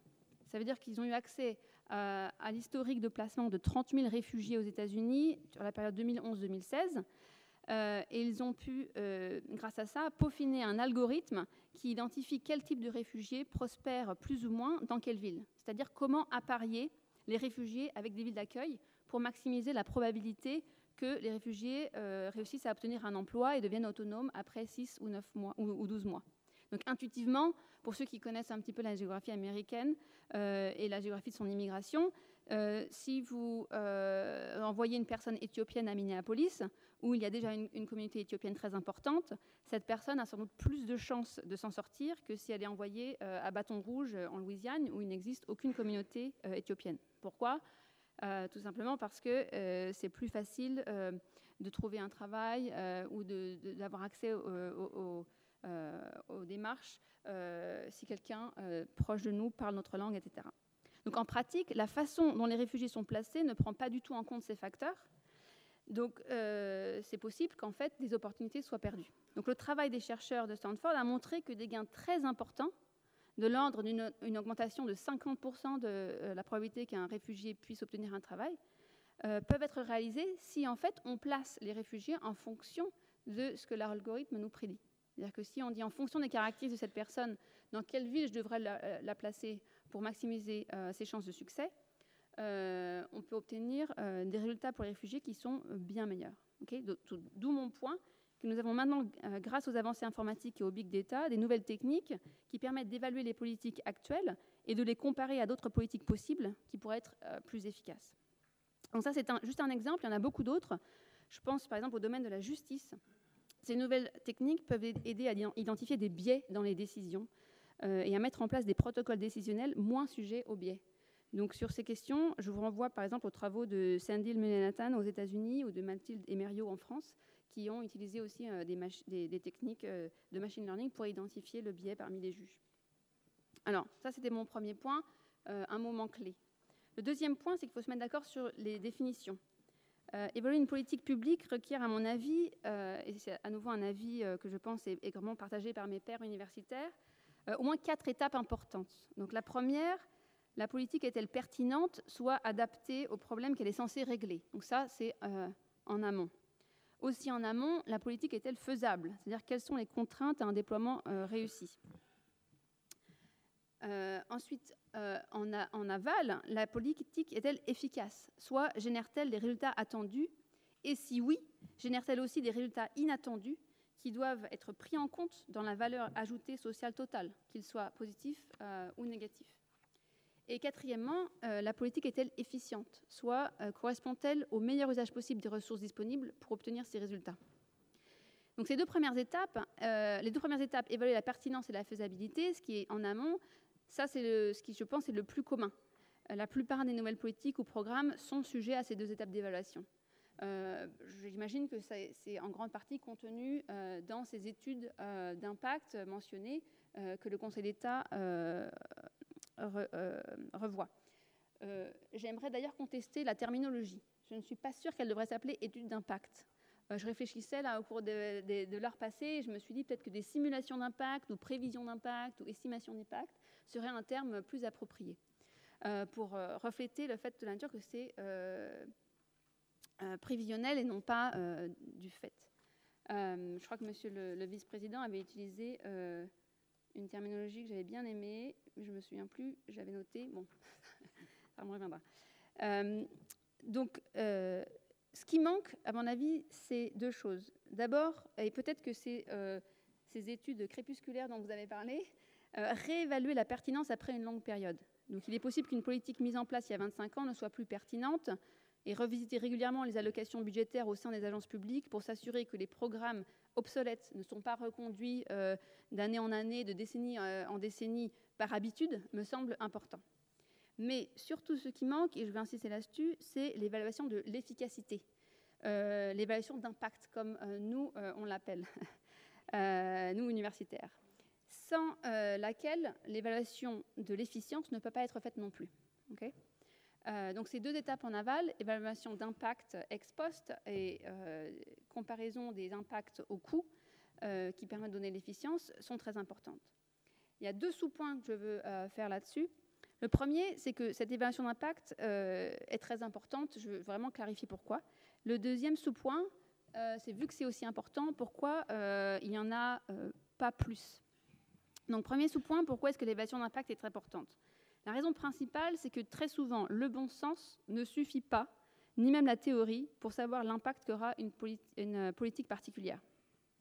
Pour ça, pour illustrer ce point, je voudrais prendre un exemple, euh, comme exemple une politique qui a été assez débattue il y a plusieurs années, celle des CV anonymes. Donc, devant le constat d'une importante discrimination à l'embauche des candidats issus de l'immigration non européenne ou habitant dans des quartiers sensibles, l'idée de rendre obligatoire l'anonymisation des CV, au moins dans les entreprises d'une certaine taille, euh, avait fait son chemin au début des années 2000 elle avait été défendue euh, tant par des associations antiracistes que par un rapport de Claude Bébéard, à l'époque président du conseil de surveillance d'AXA, euh, au Premier ministre. Et l'idée était de permettre aux candidats minoritaires d'accéder plus souvent aux entretiens d'embauche, où ils pourraient alors défendre leurs chances et être jugés sur leur qualité propre et non sur leur origine. Cette mesure avait été intégrée dans la loi de 2006 sur l'égalité des chances, mais son décret d'application n'avait pas été signé. Une expérimentation a été faite en 2009-2010 dans huit départements euh, pour essayer de voir euh, son impact avant qu'elle soit adoptée. Donc 1000 entreprises à peu près, euh, de plus de 50 employés, ont été contactées par Pôle Emploi, qui leur a proposé de participer à l'expérimentation. Alors, un premier résultat, c'est que 62% des entreprises avaient accepté, 38% ont refusé.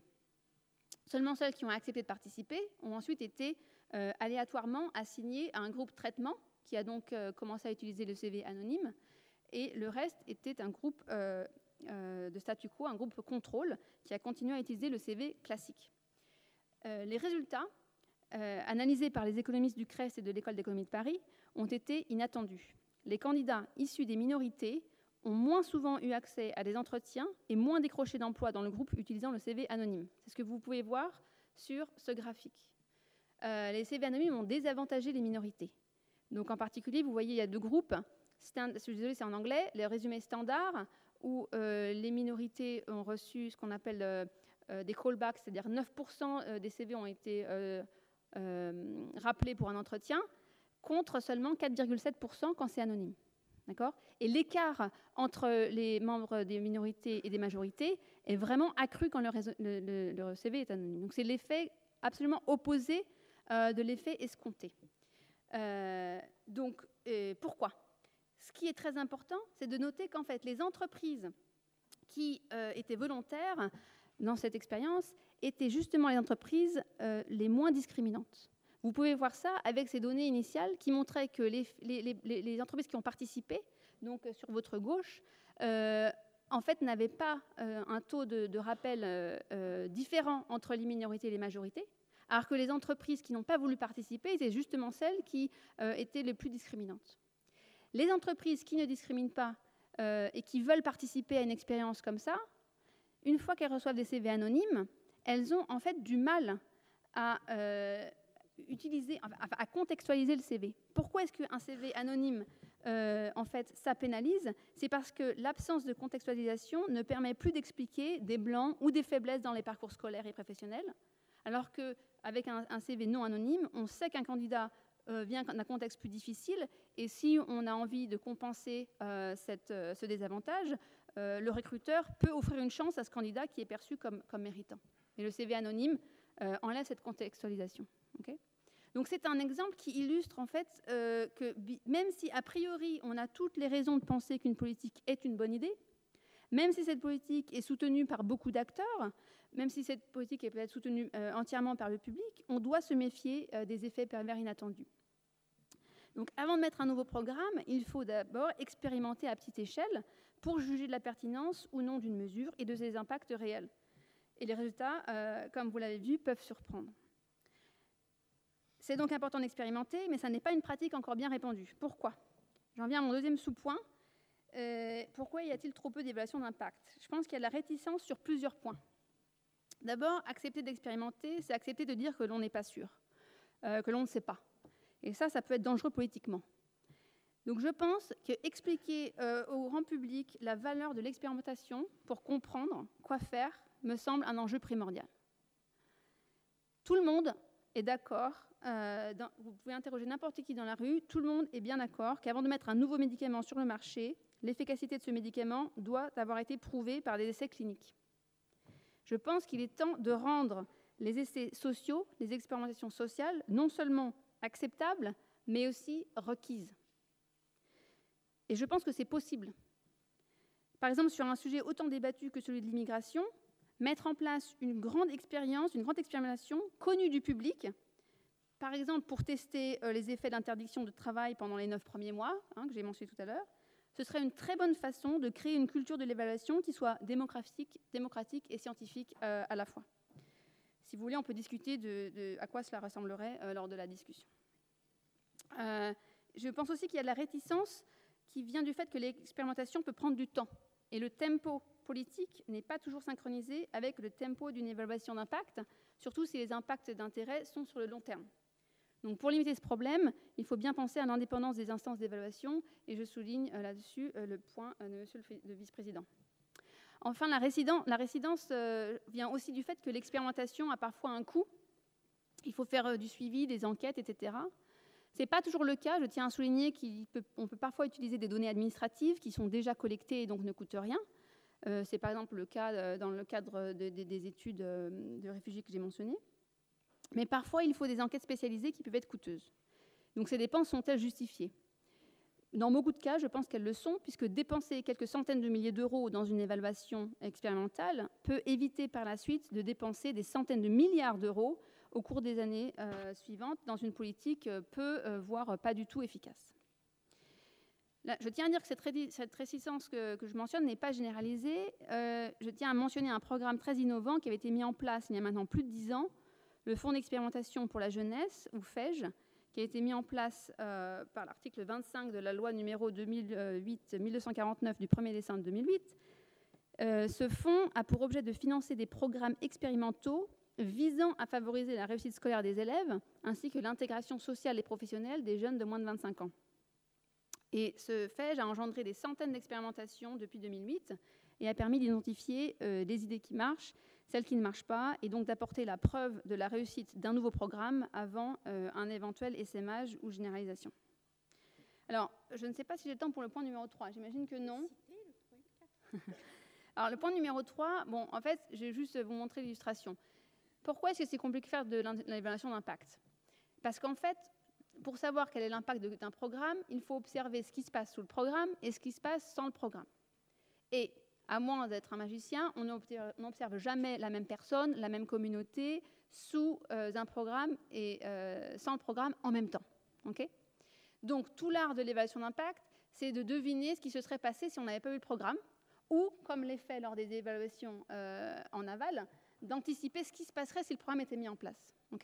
Donc là, imaginez une, évaluation ex post. J'observe, par exemple, les notes de maths de mes étudiants. Je mets un programme en place de soutien scolaire. Et la question, c'est est-ce que sans mon programme, qui a donc été mis euh, au moment de la barre bleue, euh, les élèves auraient stagné? Du coup, mon impact, c'est la différence entre les deux. Ou est-ce qu'en fait, ils auraient continué avec la même trajectoire qu'avant? Ou alors peut-être qu'en fait, ils auraient complètement périclité? Ou ils auraient eu un nouveau prof formidable et tout aurait été très bien. On ne sait pas. donc c'est tout l'art de l'évaluation, c'est de savoir qu'est-ce qui se serait passé. D'accord? Et donc toutes les méthodes d'évaluation consistent à avoir une idée de ce scénario contrefactuel. Qu'est-ce qui se passerait sans le programme euh, Et donc en gros, il y a euh, deux grands types de méthodes. Il y a les méthodes non expérimentales. J'ai listé ici euh, des, noms techniques un peu compliqués, mais en fait, euh, on peut facilement les expliquer. Je, peux facilement partager avec vous des, documents là-dessus. Et la méthode expérimentale, donc d'évaluation aléatoire, c'était ce qui avait utilisé pour les, CV, comme je viens de vous en parler qui est considérée la méthode la plus robuste puisque donc elle crée deux groupes entièrement comparables du fait de l'assignation aléatoire. Maintenant, je voulais juste mentionner que parmi les méthodes, non, non expérimentales, il peut y avoir du très bon, et en particulier, euh, pour en revenir à la question d'interdiction de travail pour les réfugiés, je voulais mentionner une étude qui avait été faite avec des données allemandes. Euh, pour illustrer un petit peu ce qui peut être fait, il y avait une euh, décision de justice rendue en 2000 en Allemagne qui a baissé l'interdiction de travail dans ce pays à 12 mois. Ça veut dire que les, réfugiés qui sont arrivés en début 2000 n'avaient pas, le droit de travailler pendant 12 mois, mais ensuite ils pouvaient travailler. Les, réfugiés arrivés fin 99 devaient attendre euh, entre 13 et 24 mois et en moyenne 19 mois. Donc en moyenne, ils attendaient 7 mois de plus pour pouvoir travailler. Donc vous pouvez comparer, et en particulier si vous vous concentrez sur les Yougoslaves, qui à l'époque il y avait la guerre en Yougoslavie, il y avait beaucoup d'immigrés yougoslaves, enfin de réfugiés yougoslaves en Allemagne. Vous comparez des Yougoslaves arrivés en décembre 1999 avec des réfugiés yougoslaves arrivés en janvier 2000. Ils sont identiques, euh, plus à part euh, le fait que ceux arrivés en 2000 ont pu travailler dès 12 mois, alors que les autres ont dû attendre 19 mois. Et donc ce graphique que je vous ai mis là, encore c'est basé sur des travaux de mes collègues à Stanford, Immigration Policy Lab, euh, ont montré qu'en fait les demandeurs d'asile qui devaient attendre 7 mois de plus avant d'entrer sur le marché du travail avaient 20% de moins de chances d'être employés 5 ans plus tard. 10 ans après, ils sont identiques, mais il y a toute une période au milieu où ceux qui ont dû attendre plus longtemps sont euh, assez défavorisés. Donc cet exemple venant de l'Allemagne m'amène à mon quatrième et dernier grand point sur lequel j'aimerais conclure, qui est que l'évaluation d'impact euh, est un bien public, un bien commun, car nous pouvons élaborer de nouvelles politiques publiques en nous appuyant sur des preuves scientifiques existantes, d'où qu'elles viennent. Alors évidemment, vous allez me dire, un résultat qui vient d'Allemagne, comment est-ce que je peux vous dire que ça va s'appliquer euh, à la France? Euh, Tout pourrait être différent, les coûts pourraient être différents. Mais savoir qu'une politique marche ou ne marche pas dans un contexte particulier, c'est informatif pour d'autres contextes. On apprend quelque chose sur les mécanismes, on apprend quelque chose sur les comportements, on apprend quelque chose sur les contraintes. Et donc une évaluation rigoureuse dans un contexte, ça permet non seulement de tirer des leçons spécifiques pour ce contexte et ce programme précis, mais aussi de développer des cadres logiques que l'on peut ensuite utiliser pour tirer des leçons générales d'un résultat euh, spécifique et pour savoir quand appliquer un résultat donné dans un contexte local. Donc même pour améliorer la qualité des évaluations d'impact en, aval, celles qu'on vient de renommer prévision d'impact, nous sommes d'accord, euh, avoir plus de, résultats scientifiques de plein de contextes sera, euh, sera utile. Donc, plus de pays évaluent leur politique publique. Euh, comme j'ai dit au départ, le plus important devient le stock de savoir, soit la base scientifique à notre disposition et à la disposition, bien sûr, des décideurs. Et donc, évaluer aujourd'hui, ça renforce les chances que les programmes de demain soient basés sur des résultats probants et donc leur efficacité et leur efficience. Merci.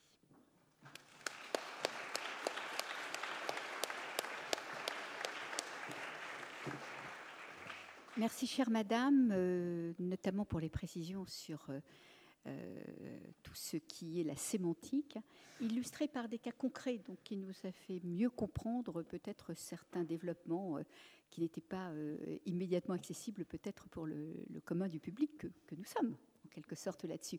J'ai trouvé quand même que le, contrefactuel, l'évaluation expérimentale, ça rappelle un peu finalement la définition churchillienne du vrai génie, euh, sauf quand on a vraiment des données. Je me tourne maintenant donc vers euh, Gilles de Margerie, commissaire général de France Stratégie, je cite, organisme d'études et de prospective, d'évaluation des politiques publiques et de propositions. Il lui revient de clore les interventions avant les échanges avec la salle. je, vais surtout, euh, bonsoir à toutes, bonsoir à tous, vous donner euh, quelques aperçus de la manière dont on, dont on fait euh, et essayer de les mettre en perspective avec tout ce qui s'est dit ce soir qui était extrêmement riche, avec quelques éléments de contexte et de méthodologie, et puis alors des exemples sur ce qu'on est en train de faire ces temps-ci. Sur le contexte, et je crois que ça ressortait très bien de, ce qu'a dit le vice-président et aussi de, ce que euh, Jean-Noël Barrault a dit, on est dans une phase qui est mouvante. Il se fait des évaluations dans plusieurs institutions. Euh, il y a peut-être plus de convergence sur les méthodes de ces évaluations euh, qu'il n'y en a sur l'idée de qui devrait faire quoi dans un monde idéal. du coup, étrangement, on coopère plutôt très bien et avec notamment avec, la, Cour euh, et, d'autres, euh, euh, des, relations très, très productives. Et je crois que ça tient à plusieurs choses. Il y a la place pour tout le monde. il y a le sentiment que c'est une cause qui ne mérite pas qu'on se fasse des guerres de territoire. Il y a un appétit énorme de la société pour qu'on parle de, ces sujets et qu'on en parle sérieusement. Et on est encore infiniment loin du moment où ce que les uns et les autres nous produisons aurait un impact vraiment notable sur euh, la décision publique. Euh, et, je crois que c'est cet impératif-là qui euh, fait qu'il nous est euh, si, facile de, travailler. À moyen terme ou à long terme, et là aussi vous y avez fait allusion euh, tout à l'heure, probablement le paysage se simplifiera, s'organisera différemment. Euh, je, dirais aujourd'hui, ce n'est pas le sujet. Le sujet d'aujourd'hui, c'est qu'il y en ait des évaluations qui se fassent, qu'on s'en serve, qu'elles soient dans le débat public. On aura des débats sans fin sur leur méthodologie, sur la manière dont elles ont été menées. En fait, pas vraiment sans fin, parce que on est en train de progresser pas mal dans un corps de doctrine commun sur ce qui est euh, acceptable. Je vais y revenir dans, un instant. Euh, et euh, on sera du coup euh, pas tellement dans des débats de principe, plutôt sur, dans des débats sur qui peut avoir le meilleur impact, qui peut être le plus audible, qui obtient des, résultats quand il fait une évaluation. Deuxième point qui est important, euh, et, je profite de votre présence pour le signaler, c'est que c'est un domaine scientifique qui est relativement récent, qui évolue absolument à toute allure, euh, dans lequel il y a une énorme ingéniosité pour euh, faire euh, du comparatif contrefactuel, expérimental ou non. On trouve euh, des proxys qui permettent de contourner les problèmes. Bon. Euh, et évidemment, c'est extraordinairement stimulant. Euh, on est aujourd'hui avec en France une accélération extrêmement rapide de la production, de la qualité, une série de laboratoires qui sont devenus très visibles sur ça. Donc, je dirais, il y a, vraiment un courant porteur qui est, qui est, extrêmement fort. Notre sujet principal n'est pas là, il est euh, qu'on en fasse, euh, qu'il y ait un peu d'argent pour les faire, mais c'est objectivement, pour les raisons que vous avez dites, pas un sujet d'argent d'abord, parce que quand on parle de politique qui coûte, disons, des milliards ou des dizaines de milliards et qu'on parle d'évaluations qui coûtent des centaines de milliers d'euros, quelquefois un petit nombre de millions, et encore, il n'y en a pas beaucoup, euh, on n'est pas à la même maille. Si on dit, quand on lance une politique de plusieurs milliards d'euros, qu'on n'a pas les crédits pour l'évaluer, euh, ça veut dire qu'on a décidé de ne pas l'évaluer. Donc il ne faut pas se raconter de salade.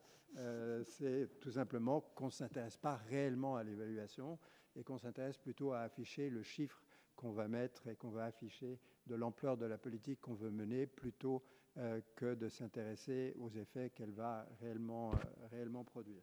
Euh, voilà, je dirais en, quelques mots le, conseil, le, contexte, avec beaucoup d'initiatives qui font qu'on se parle tous, tout le temps, donc celle de Jean-Noël Barrot et, d'un certain nombre de, ses collègues, notamment autour du printemps de l'évaluation, autour de la relance des démarches d'évaluation à, l'Assemblée.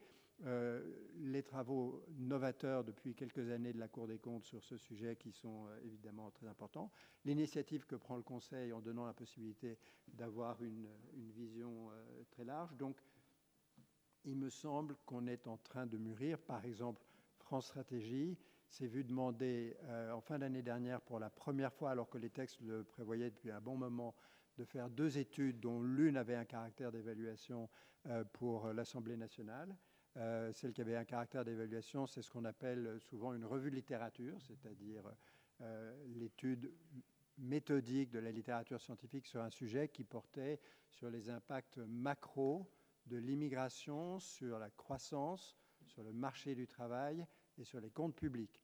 Un sujet chaud, on a fait un rapport froid et euh, qui, du coup, est un objet de méditation au lieu d'être un objet de polémique, euh, mais dont je pense qu'il aidera euh, à la réflexion pour les, pour, les mois, euh, pour les mois qui viennent. Donc, un climat qui est plutôt favorable à ce qu'on réussisse à, faire des, initiatives euh, réussies ensemble. Deuxième chose, sur les temporalités, on y a fait référence plusieurs fois. Une manière simple, c'est de dire c'est il y a trois phases. Il y a avant que la loi soit votée, les études d'impact, les santé. Ensuite, on met en place les indicateurs et on suit la mise en œuvre. Et ensuite, euh, une fois que la mise en œuvre est bien avancée, on fait une étude a posteriori et on fait de l'évaluation ex post. La réalité, c'est que ces phases se recouvrent assez largement, toutes les trois, euh, et que c'est souhaitable, particulièrement pour les phases 2 et 3. Euh, on ne peut pas imaginer bien les indicateurs qu'on va suivre de manière récurrente si on ne s'intéresse pas à ce qu'on va essayer d'évaluer derrière. Et ça, c'est quelque chose dont on n'avait pas forcément une conscience euh, complète il y a encore euh, quelques années et qui est devenu un élément important sur la manière dont, dont nous travaillons. Alors, que fait France Stratégie dans ce domaine-là? D'abord, un petit instant sur la singularité de la situation. Quand on a commencé à faire de l'évaluation, ça a paru tout à fait normal à beaucoup de gens parce que le commissariat au plan euh, analysait euh, sur le plan socio-économique le rendement des grandes infrastructures. Et euh, c'était une spécialité, donc on disait si vous mettez une autoroute entre tel et tel endroit, une liaison à grande vitesse ici ou là, et que vous essayez de calculer les externalités, voilà ce que ça rapporte. C'était ce qu'on appelait l'analyse socio-économique des investissements publics et ça avait accoutumé le public à nous voir sur un terrain qui ressemble un peu à l'évaluation, mais en réalité d'extrêmement loin. du coup, quand on a commencé à être chargé de mission d'évaluation, il n'y a pas eu de controverse euh, énorme, alors que nous sommes un service du Premier ministre. Euh, tous les mercredis, j'ai l'opportunité, si euh, le Premier ministre le décide, de faire un job différent. Ma dépendance est totale. Euh, et personne ne nous critique pour notre, manque de dépendance. Ce qui, au fond, euh, a été construit par une attention maniaque portée au processus. Et l'attention maniaque portée au processus, elle se traduit dans des choses extrêmement simples. Toutes nos évaluations sont faites euh, par des comités qui rendent des avis collectifs. Elle s'appuie sur des travaux universitaires pour lesquels nous faisons des appels à projets de recherche ou des appels d'offres euh, qui permettent à des laboratoires qui ont leurs propres agendas, leurs propres exigences scientifiques de répondre à nos appels. Nous nous engageons à publier systématiquement tout ce qui nous est donné. Et donc, il n'y a jamais une étude que nous commandons qui ne soit mise en ligne par le laboratoire lui-même et par nous-mêmes. Donc, il n'y a aucun soupçon sur le fait qu'on puisse vouloir ne pas donner l'entièreté de ce qui nous a été livré dans ces domaines. Et dans les avis que nous formulons, nous rendons compte des écarts de point de vue entre les différents laboratoires. Il nous est arrivé même de faire un exercice assez amusant qui est sur le même sujet, euh, deux équipes trouvant des résultats assez notables en utilisant apparemment les mêmes bases de données. Nous avons demandé à l'INSEE de refaire les calculs, c'était ces bases de données, avec les méthodes des deux équipes, et elle a confirmé que oui, les deux équipes avaient chacune bien fait leurs calculs et que les écarts tenaient à des écarts de méthode. Et nous avons publié ce document aussi. Donc ces points euh, nous ont soustrait à la controverse sur notre capacité à faire des évaluations indépendantes. Je, je le dis parce qu'en réalité, ça ne va pas du tout de soi. Euh, le comité est pour nous, en première instance, un lieu qui nous donne une très forte protection en termes d'autonomie. Il nous donne une deuxième chose qui a été mentionnée plusieurs fois, qui est une pluralité de points de vue. Euh, et, ça, nous y croyons beaucoup, nous y croyons même de plus en plus. Euh, et on sera sans doute à l'avenir à amener, à aller un peu au-delà de ce qui a été fait en la matière parce que nous avons des comités dont la pluralité est celle des partenaires sociaux, des experts, des administrations souvent, euh, elle n'est pas la pluralité de la société. Nous sommes en train de lancer, nous l'avons commencé il y a deux semaines, euh, on en parlait tout à l'heure, l'évaluation euh, de la stratégie de lutte contre la pauvreté. C'est par définition une évaluation au très long cours. Nous avons un comité de gens qui sont des acteurs, des spécialistes de la lutte contre la pauvreté. Nous savons que si nous voulons faire un travail pertinent, il nous faudra à tout le moins greffer sur ce que nous faisons une démarche de type euh, conférence citoyenne, pour utiliser un terme générique sans rentrer de manière très précise dans ce que couvre ce, ce vocable, même si c'est en train de devenir de plus en plus normalisé. Et puis, nous allons tenter une expérience qui n'a pas été faite encore dans ce domaine-là, qui est de trouver une enceinte où écouter ceux qui sont l'objet de ces politiques. Euh, et euh, c'est une démarche qui n'est pas forcément facile à faire. Il faut éviter la démagogie, il faut éviter que ce soit des faux semblants. Mais je crois que si on le fait bien, ça sera un enrichissement considérable euh, de la manière d'aborder le, le, sujet. Et donc, nous avons désamorcé le sujet de la légitimité de l'institution. Et donc aujourd'hui, il ne se pose pas, il ne nous est pas posé. On a le droit au quota normal de polémique quand on publie quelque chose, mais finalement pas plus que ça. J'en prends un exemple très récent qui est la fiscalité du capital. Nous avons publié il y a à peu près deux semaines euh, le premier rapport sur la transformation de l'impôt de solidarité sur la fortune en impôt sur la fortune euh, immobilière euh, et sur la création du prélèvement forfaitaire sur les revenus et les plus-values des valeurs mobilières, le PFU. C'était un travail qui venait tôt, sur une réforme extrêmement récente, mais comme cette réforme portait sur l'application de textes nouveaux à des masses existantes, on pouvait chiffrer l'impact fiscal en statistique descriptive. Ce n'était pas du tout de l'évaluation, c'est vraiment de la statistique descriptive. Euh, et on l'a fait dans des conditions où on est arrivé à une chose très étonnante, qui est que quand vous allégez l'ISF, les riches payent un peu moins d'impôts. Jusque-là, le public a suivi le raisonnement à peu près. Euh, en revanche, on a montré deux choses que les gens n'avaient pas forcément vues, qui étaient que l'ISF était très bizarrement construit. Alors on savait que l'ISF était un impôt à beaucoup d'égards très absurde, puisque les grandes fortunes n'y étaient pas, puisqu'elles étaient en outil de travail, etc., euh, etc. Mais on n'avait pas pris conscience d'un certain nombre de biais, et notamment d'un biais qui fait que le plafonnement à 75% des revenus euh, de la somme euh, impôt sur le revenu CSG euh, conduisait à un taux de taxation du patrimoine assez fortement déclinant avec la taille du patrimoine. Parce que, en gros, les très gros revenus et les très grandes fortunes sont souvent les mêmes, pas toujours, mais disons à 4 cinquièmes, 9 dixièmes, c'est à peu près la même population. Euh, sont plafonnés.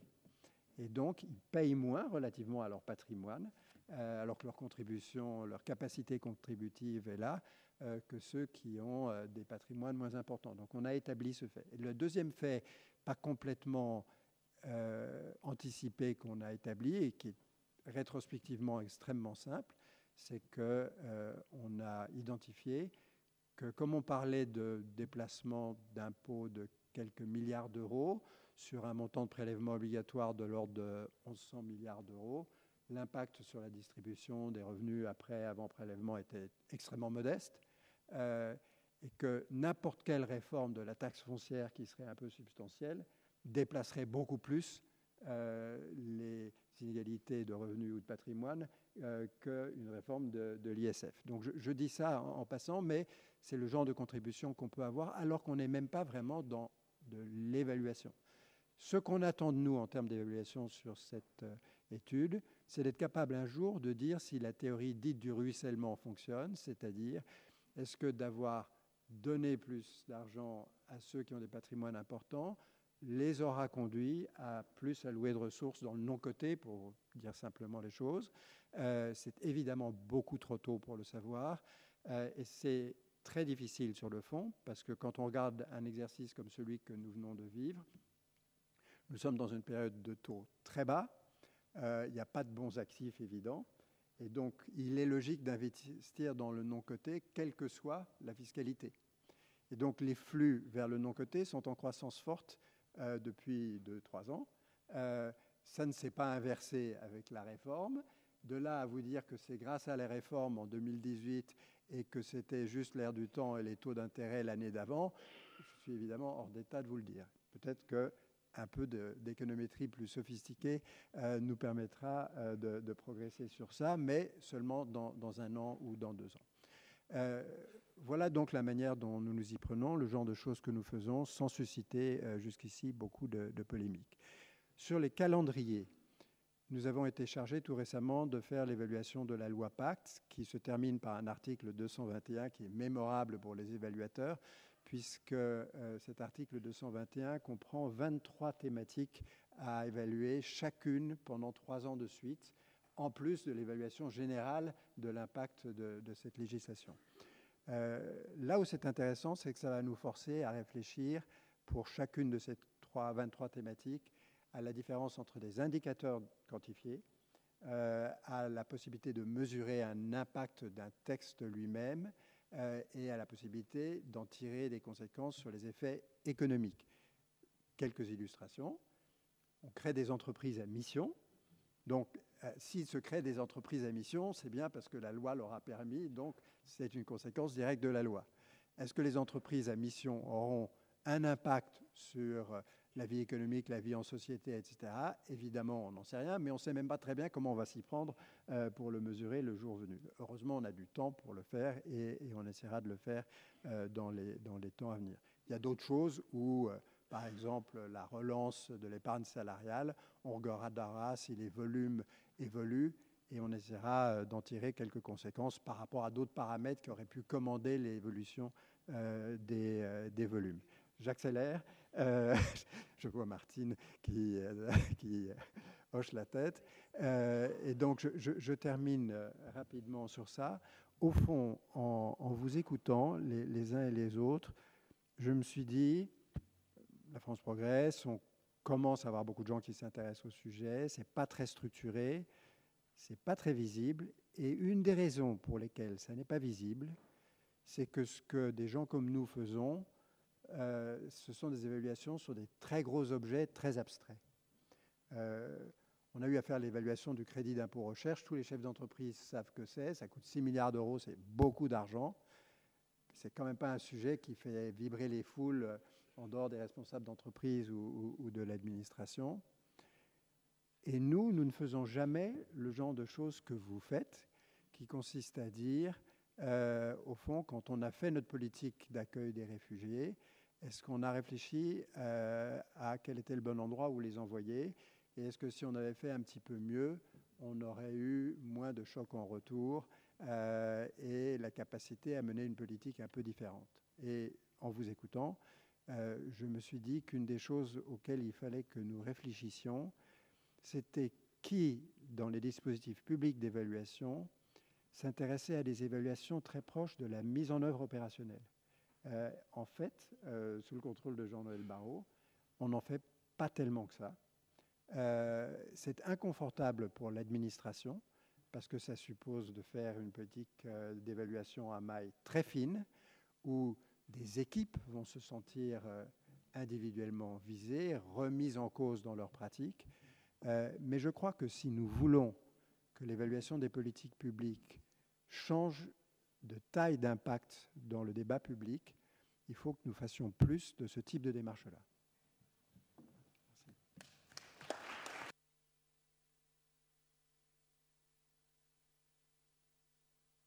Alors, à l'issue de cette présentation, moi, j'ai tendance à penser qu'on est plutôt à l'aube. C'est peut-être un peu, euh, un peu plus que l'aube, en tous les cas, pas au crépuscule des évaluations. Je remercie infiniment les intervenants et je voudrais donner la parole à la salle en vous demandant peut-être de privilégier, pour ceux d'entre vous qui le voudraient, les questions euh, euh, à Jean-Noël Barrot, qui va devoir nous quitter euh, aux alentours de 19h, donc assez rapidement.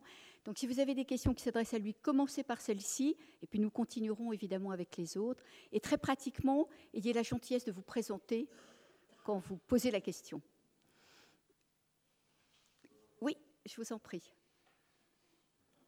Merci beaucoup, Madame la Présidente, et merci beaucoup aux intervenants pour la qualité de vos, interventions. Mon nom est Céline Kaufmann, je suis la responsable adjointe de la division de la politique euh, réglementaire à l'OCDE.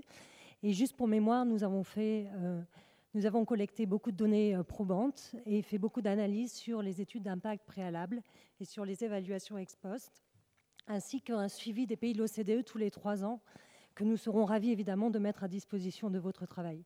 Et justement, en parlant de votre travail futur et en liant la question justement au rôle du Parlement, une des questions sur lesquelles ce serait vraiment très intéressant, de, et je vous suggère de, de vous orienter, c'est les mécanismes qui permettent d'utiliser les résultats des évaluations et de regarder les utilisateurs de ces évaluations. Je m'explique. On s'est rendu compte, notamment pour les études d'impact préalables, que dans les pays où les parlementaires se saisissaient de ces, de ces études, dans leurs débats parlementaires, les études étaient plus crédibles, plus sérieuses et in fine meilleures, euh, parce qu'elles pouvaient alimenter le débat public. Je ne suis pas sûre de ce qui se passe en France euh, en termes d'utilisation, notamment par les parlementaires, de ces études d'impact préalables. Et ex post, de nouveau, la question se pose aussi comment faire pour que ces évaluations ne finissent pas dans une bibliothèque non lues et soient vraiment utilisées. Et pour cela, il y a certains mécanismes, et si vous pouviez les regarder aussi, il y a des pays notamment où il y a un devoir de réponse de la part des pouvoirs publics à un certain nombre d'évaluations.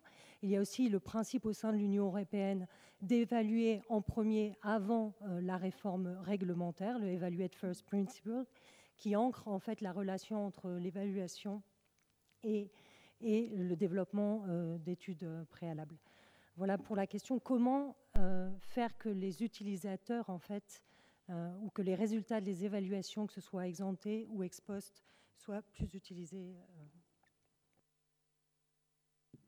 Merci Madame la Présidente. Merci beaucoup pour cette question. Peut-être que mes collègues parlementaires voudront compléter ma réponse ce qui, permettra, ce qui me permettra peut-être aussi de, de m'échapper de manière un peu moins inélégante. Euh, sur la manière, sur les études, les évaluations d'impact préalable, où effectivement il y a, une il y a, un faux ami euh, dans la traduction du français à anglais, puisque impact evaluation en anglais, ça veut vraiment dire l'évaluation ex post. Euh, est-ce que c'est utilisé par les parlementaires? Oui, ça l'est.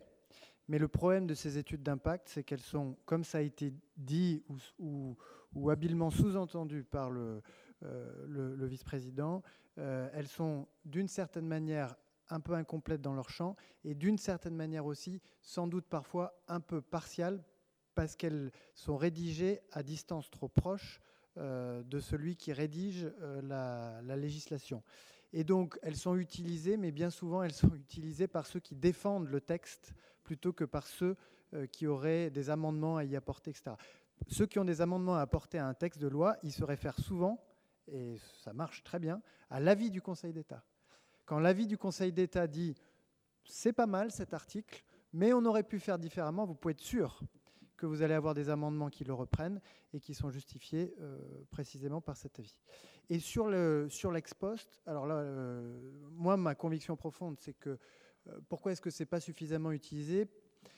Parce qu'on avait des instances et des process euh, d'évaluation euh, qui, pour le coup, trouvaient une forme d'indépendance, de, crédibilité, d'impartialité, donc pas, pas, de problème sur le fond, mais qui ne rebouclaient pas avec la décision législative, enfin avec la, décision, en tout cas l'activité législative, au sens où eh ben, on faisait son rapport, et puis le jour de présenter son rapport, ben, on présente son rapport, et puis ça s'arrête là. ce qui est nouveau depuis deux ans, c'est le printemps de l'évaluation, euh, où euh, bah, on fait son rapport, son rapport spécial. Euh, on bénéficie de l'appui de la Cour des comptes pour le faire d'ailleurs. Et puis ensuite, on va le confronter au ministre. Et si on n'est pas tellement satisfait, on peut défendre une proposition de résolution au moment du, vote de la loi de règlement.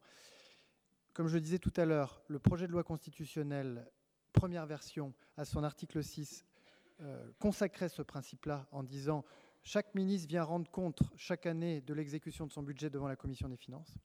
Et pour aller exactement dans le sens de ce que vous dites, l'autre article qui, a fait les frais de la deuxième version, c'est l'article 9, qui disait que euh, désormais les semaines de contrôle, qui sont des semaines dans l'agenda parlementaire, qui sont supposées être consacrées au contrôle et à l'évaluation, mais qui le sont dans les faits euh, pas tellement parce que, euh, parce que les, députés préfèrent utiliser ce temps-là à d'autres choses, que ce temps-là serait consacré à l'examen de textes, en réalité dans la proposition du gouvernement, dans le, le projet de loi initial, de projets de loi issus de travaux d'évaluation.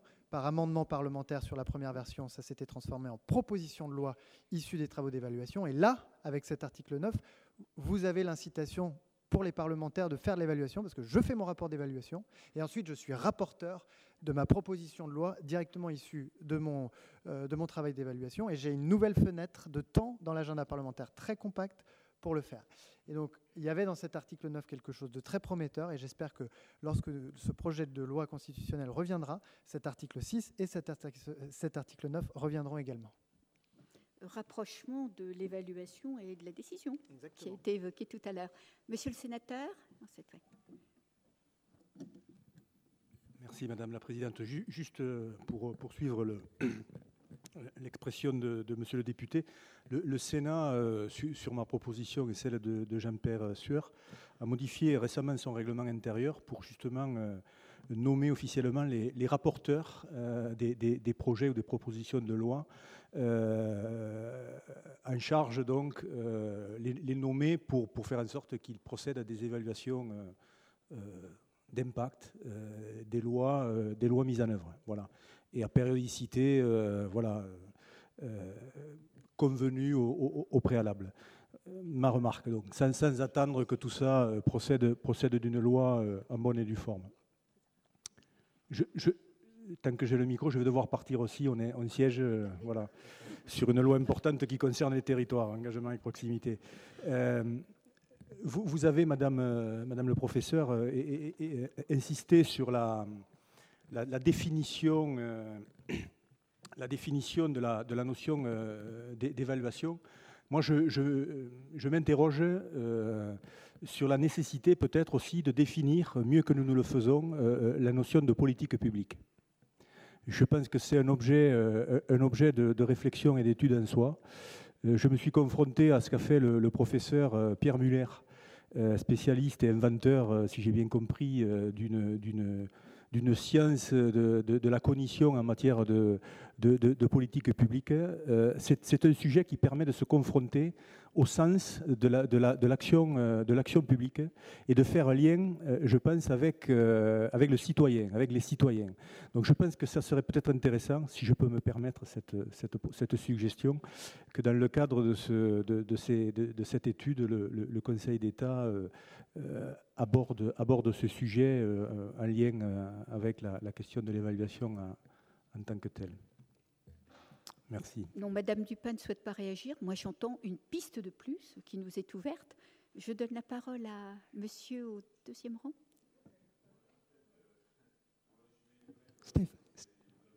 Attendez, excusez-moi, je donne la parole à Monsieur au deuxième Stéphane Jacobson de l'OCDE. Ah, après alors, merci. s'il vous plaît. Nous concluons actuellement également une, une étude comparative sur les politiques d'évaluation dans plus de 42 pays à l'OCDE et au-delà. Et euh, évidemment, la France est un pays euh, qui a des forces, qui a des faiblesses. En fait, euh, comment dire on aurait tendance à, dire au, regard des discussions qui ont lieu dans cette salle aujourd'hui qu'il faut parfois se méfier de l'illusion de l'institutionnalisation comme réponse aux défis de l'évaluation et qu'il faut aussi parfois envisager des formes d'investissement systémique pour aboutir à promouvoir à la fois l'utilisation et la qualité des évaluations. Je pense à deux, trois éléments qui n'ont pas été évoqués aujourd'hui.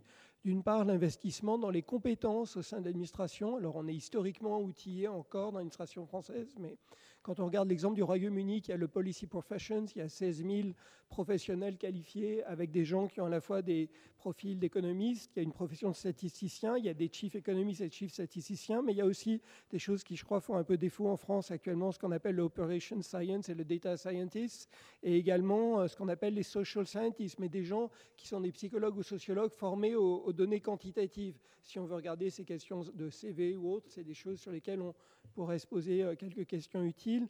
Un autre élément important, c'est la gouvernance de la donnée.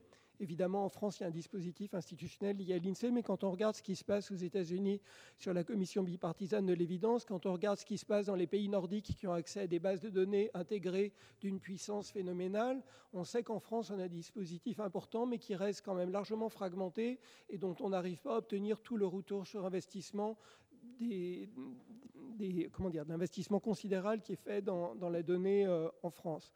Voilà euh, quelques-uns des, éléments euh, sur lesquels je voulais euh, intervenir. Et enfin, un dernier point qui n'a pas été évoqué du tout lors de la discussion aujourd'hui, c'est le lien entre évaluation et, revue de dépenses publiques et l'utilisation de l'évaluation comme servi, au service de la mise en œuvre des, lois de performance budgétaire. On a beaucoup parlé des, des études d'impact. On sait qu'en France, les exercices de revue de dépenses budgétaires n'ont eu qu'un d'impact ou un succès en partie limité et peut-être est-ce dû euh, à des peut-être des défauts de connexion et d'utilisation de mécanismes d'évaluation au service de ces revues de dépenses quand on voit par exemple ce que des pays comme l'Irlande qui ont été confrontés à des crises de finances publiques très graves ou le Canada ont été en mesure de faire alors même qu'on sait que les finances publiques françaises et là je je m'exprime à titre personnel restent quand même relativement vulnérables. Je vous remercie. Merci de cette analyse, monsieur. Madame Dupin? Non, une fois de plus, je suis, d'accord, euh, comme j'étais d'accord avec les propos de monsieur le sénateur, euh, effectivement, la compétence euh, de l'administration française, je pense, sur ces questions pourrait être améliorée et renforcée. Et la question de qui doit faire l'évaluation, de l'indépendance, est-ce que ça doit être interne ou externe, c'est très important. Ça a été évoqué aussi par monsieur le vice-président. Je pense que le Conseil d'État devra réfléchir à ces questions, effectivement. D'autres questions euh, Monsieur, et puis après, euh, Jeannette Bougrabe. Non, en fait, ouais, sommairement, c'est M. Diouf Mabouyou, juriste de formation, président d'une association qu'on appelle Famille, Enfance, Partage, Solidarité à Nanterre. Bon, ce qui se passe, euh, c'est par rapport aux aides publiques au développement puisque depuis bon, les indépendances de la plupart des pays d'Afrique, euh, les années 60 euh, quasi totalement, bon, on parle de sous-développement, bien que l'Afrique est un continent optimiste, mais on parle aussi de pays riches, de plus en plus riches, c'est-à-dire du Nord, Occident, bon, euh, je vais citer Chine, Inde, en bref, États-Unis, etc des pays aussi de plus en plus pauvres. Vous me direz que bon, la répartition des aides publiques accordées au développement bon, s'utilise localement de façon souveraine, mais bon, euh, apparaît-il efficace dans l'évaluation qui en est faite bon, par euh, les, gens en mission là-bas, c'est-à-dire bon, enfin des gens de l'Union européenne ou de la France en mission localement pour contrôler, euh, puisque on parle des problèmes bon, de mauvaise bon, répartition, d'inégalité et de corruption aussi tout le temps sur ce point, bon, quel est votre avis? Euh, Ce n'est pas seulement l'Afrique qui en est victime, hein. beaucoup de pays sous-développés. Je vous remercie. Voilà. Euh, merci. Je crois que Madame euh, Dupas va vous répondre sur cette question ou cette observation. oui, en fait, là-dessus, il y a eu un gros développement, je dirais, dans les 20 dernières années sur la part des, des, des fonds d'aide au développement qui sont soumis à l'évaluation. Et en particulier, euh, ça rappelle, euh, enfin, ça nous ramène euh, à nouveau aux, travaux de Esther Duflo et ses collaborateurs et ses étudiants comme moi-même, qui ont, au cours des, 15-20 dernières années, fait un gros, gros effort pour convaincre les grands bailleurs de fonds de penser vraiment à l'évaluation. Donc USAID, par exemple, DFID ou UKAID, donne énormément euh, de fonds de recherche pour l'évaluation d'impact et ça influence euh, pas mal euh, les, décisions.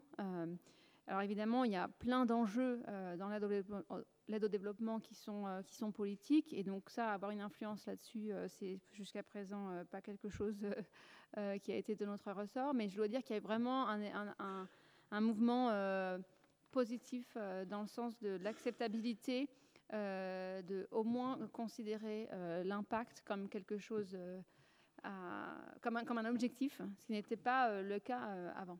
Donc là-dessus, je crois que l'AFD est moins ouvert, je dois dire, que USAID ou DFID. je crois que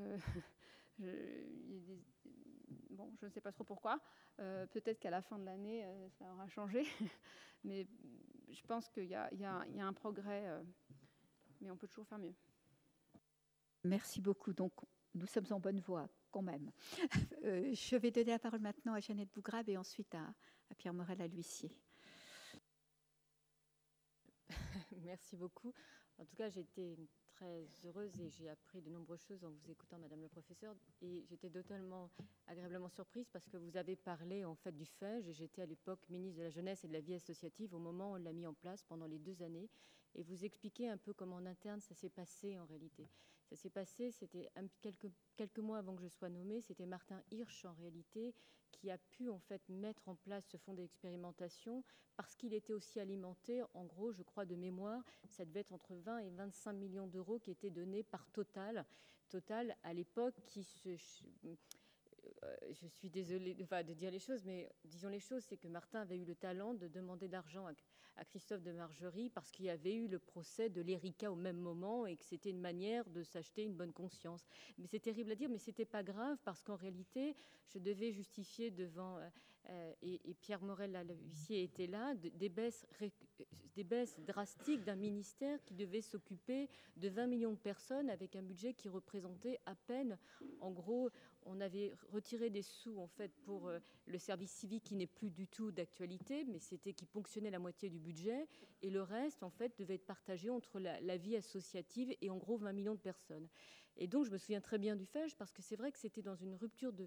En plus, on avait la réforme de la JEBVA, de la direction, on avait supprimé des postes, les agents n'étaient pas très bien, donc c'est sûr que ça passait pas bien l'expérimentation avant, l'évaluation avant même de mettre en place des projets. Et je me souviens parce qu'il y avait une partie. Euh, de plusieurs, euh, le coût de l'évaluation et notamment au MIT parce qu'on avait des fonds qui étaient affectés en fait avant même la mise en œuvre en réalité d'un certain nombre de mesures à Esther Duflo, c'était pas évident à expliquer. Donc on était en interministériel pour chacun des conseils d'administration du FEJ. Donc c'était une, une gouvernance nouvelle et avec Bercy qui était là en nous disant non parce qu'il fallait alimenter en fait des micro-projets parce que c'était ça. Et sur un département comme la Seine-Saint-Denis, j'ai le souvenir très frappant qu'il y avait un projet qui marchait très bien pour le financement du permis de conduire euh, la mission locale de Bondy. Donc c'est, on n'est pas sur des grosses masses, mais en même temps on avait une forme de découragement et je pouvais comprendre les découragements des, agents de la JEBVA parce qu'on était dans, la, dans une espèce de misère économique budgétaire parce que c'était ça la réalité. Et juste pour vous donner un chiffre, le département le plus jeune de, la France métropolitaine, c'est la Seine-Saint-Denis. Juste pour vous dire qu'est-ce qu'engrange en réalité le trafic de stupes, c'est 2 milliards d'euros. Et moi, généreusement, j'ai attribué en gros euh, bon, 40 bah, 000 ou 50 000 euros à la mission locale de Bondy pour faire une expérimentation pour financer le permis de, conduire. Et donc, on sait que le permis de conduire est un passe pour l'emploi. Mais on avait aussi une grande euh, frustration parce qu'on savait qu'on était sur des micro-sujets et qu'on n'y serait pas arrivé si on n'avait pas eu une gouvernance particulière, à savoir une entreprise, une très grande entreprise qui injectait plus que le même en réalité que des décisions gouvernementales. Et, j'avais beaucoup de chance parce que la commission de la culture, comme avec des parlementaires comme Pierre Morel Levier, faisait preuve d'une très grande compassion, mansuétude ou soutien, mais ce n'était pas évident. Et je suis surprise en réalité, agréablement surprise, qu'on ait pu tenir sur ces sujets-là, mais je vous dis à chaque fois, on était sur des, sur des sommes qui étaient pas importantes compte tenu et, décourageantes compte tenu de la dans des quartiers où il y avait 50% de taux de chômage. Et j'étais fait partie de ceux qui étaient avec le CV anonyme. Et donc, ce que j'ai appris, c'est qu'effectivement, ça ne marchait pas en vous le lisant. Mais c'est vrai que j'ai fait partie de ceux qui militaient pour le CV anonyme et ça avait été abandonné puisque Jean-Louis Borloo avait refusé la généralisation. Voilà. Mais merci beaucoup, en tout cas, de, de votre éclairage. Merci, Madame Dupin. Euh, oui, merci pour, euh, pour cette historique. Euh, je voudrais préciser qu'en fait, même si une étude d'impact est, vraiment faite à petite échelle, avec des budgets vraiment micro, les, leçons scientifiques peuvent être extrêmement utiles. Donc, un des projets faits sous la, la FEJ, par exemple, c'était un projet qui s'appelait La mallette des parents, je crois, ah qui, qui essayait d'engager les parents dans le, le suivi des enfants. Et à l'époque, c'était pas évident qu'engager des parents désengagés était possible. C'était pas évident que les enfants allaient réagir positivement à l'engagement de leurs parents. Et en fait, ça a très bien marché. C'était fait à Créteil, je crois. Et euh, du coup, euh, par la suite de ça, en 2015, le, ministère de l'Éducation nationale a, offert ce euh, enfin, a, permis à tous les collèges intéressés de, mettre ce programme en place.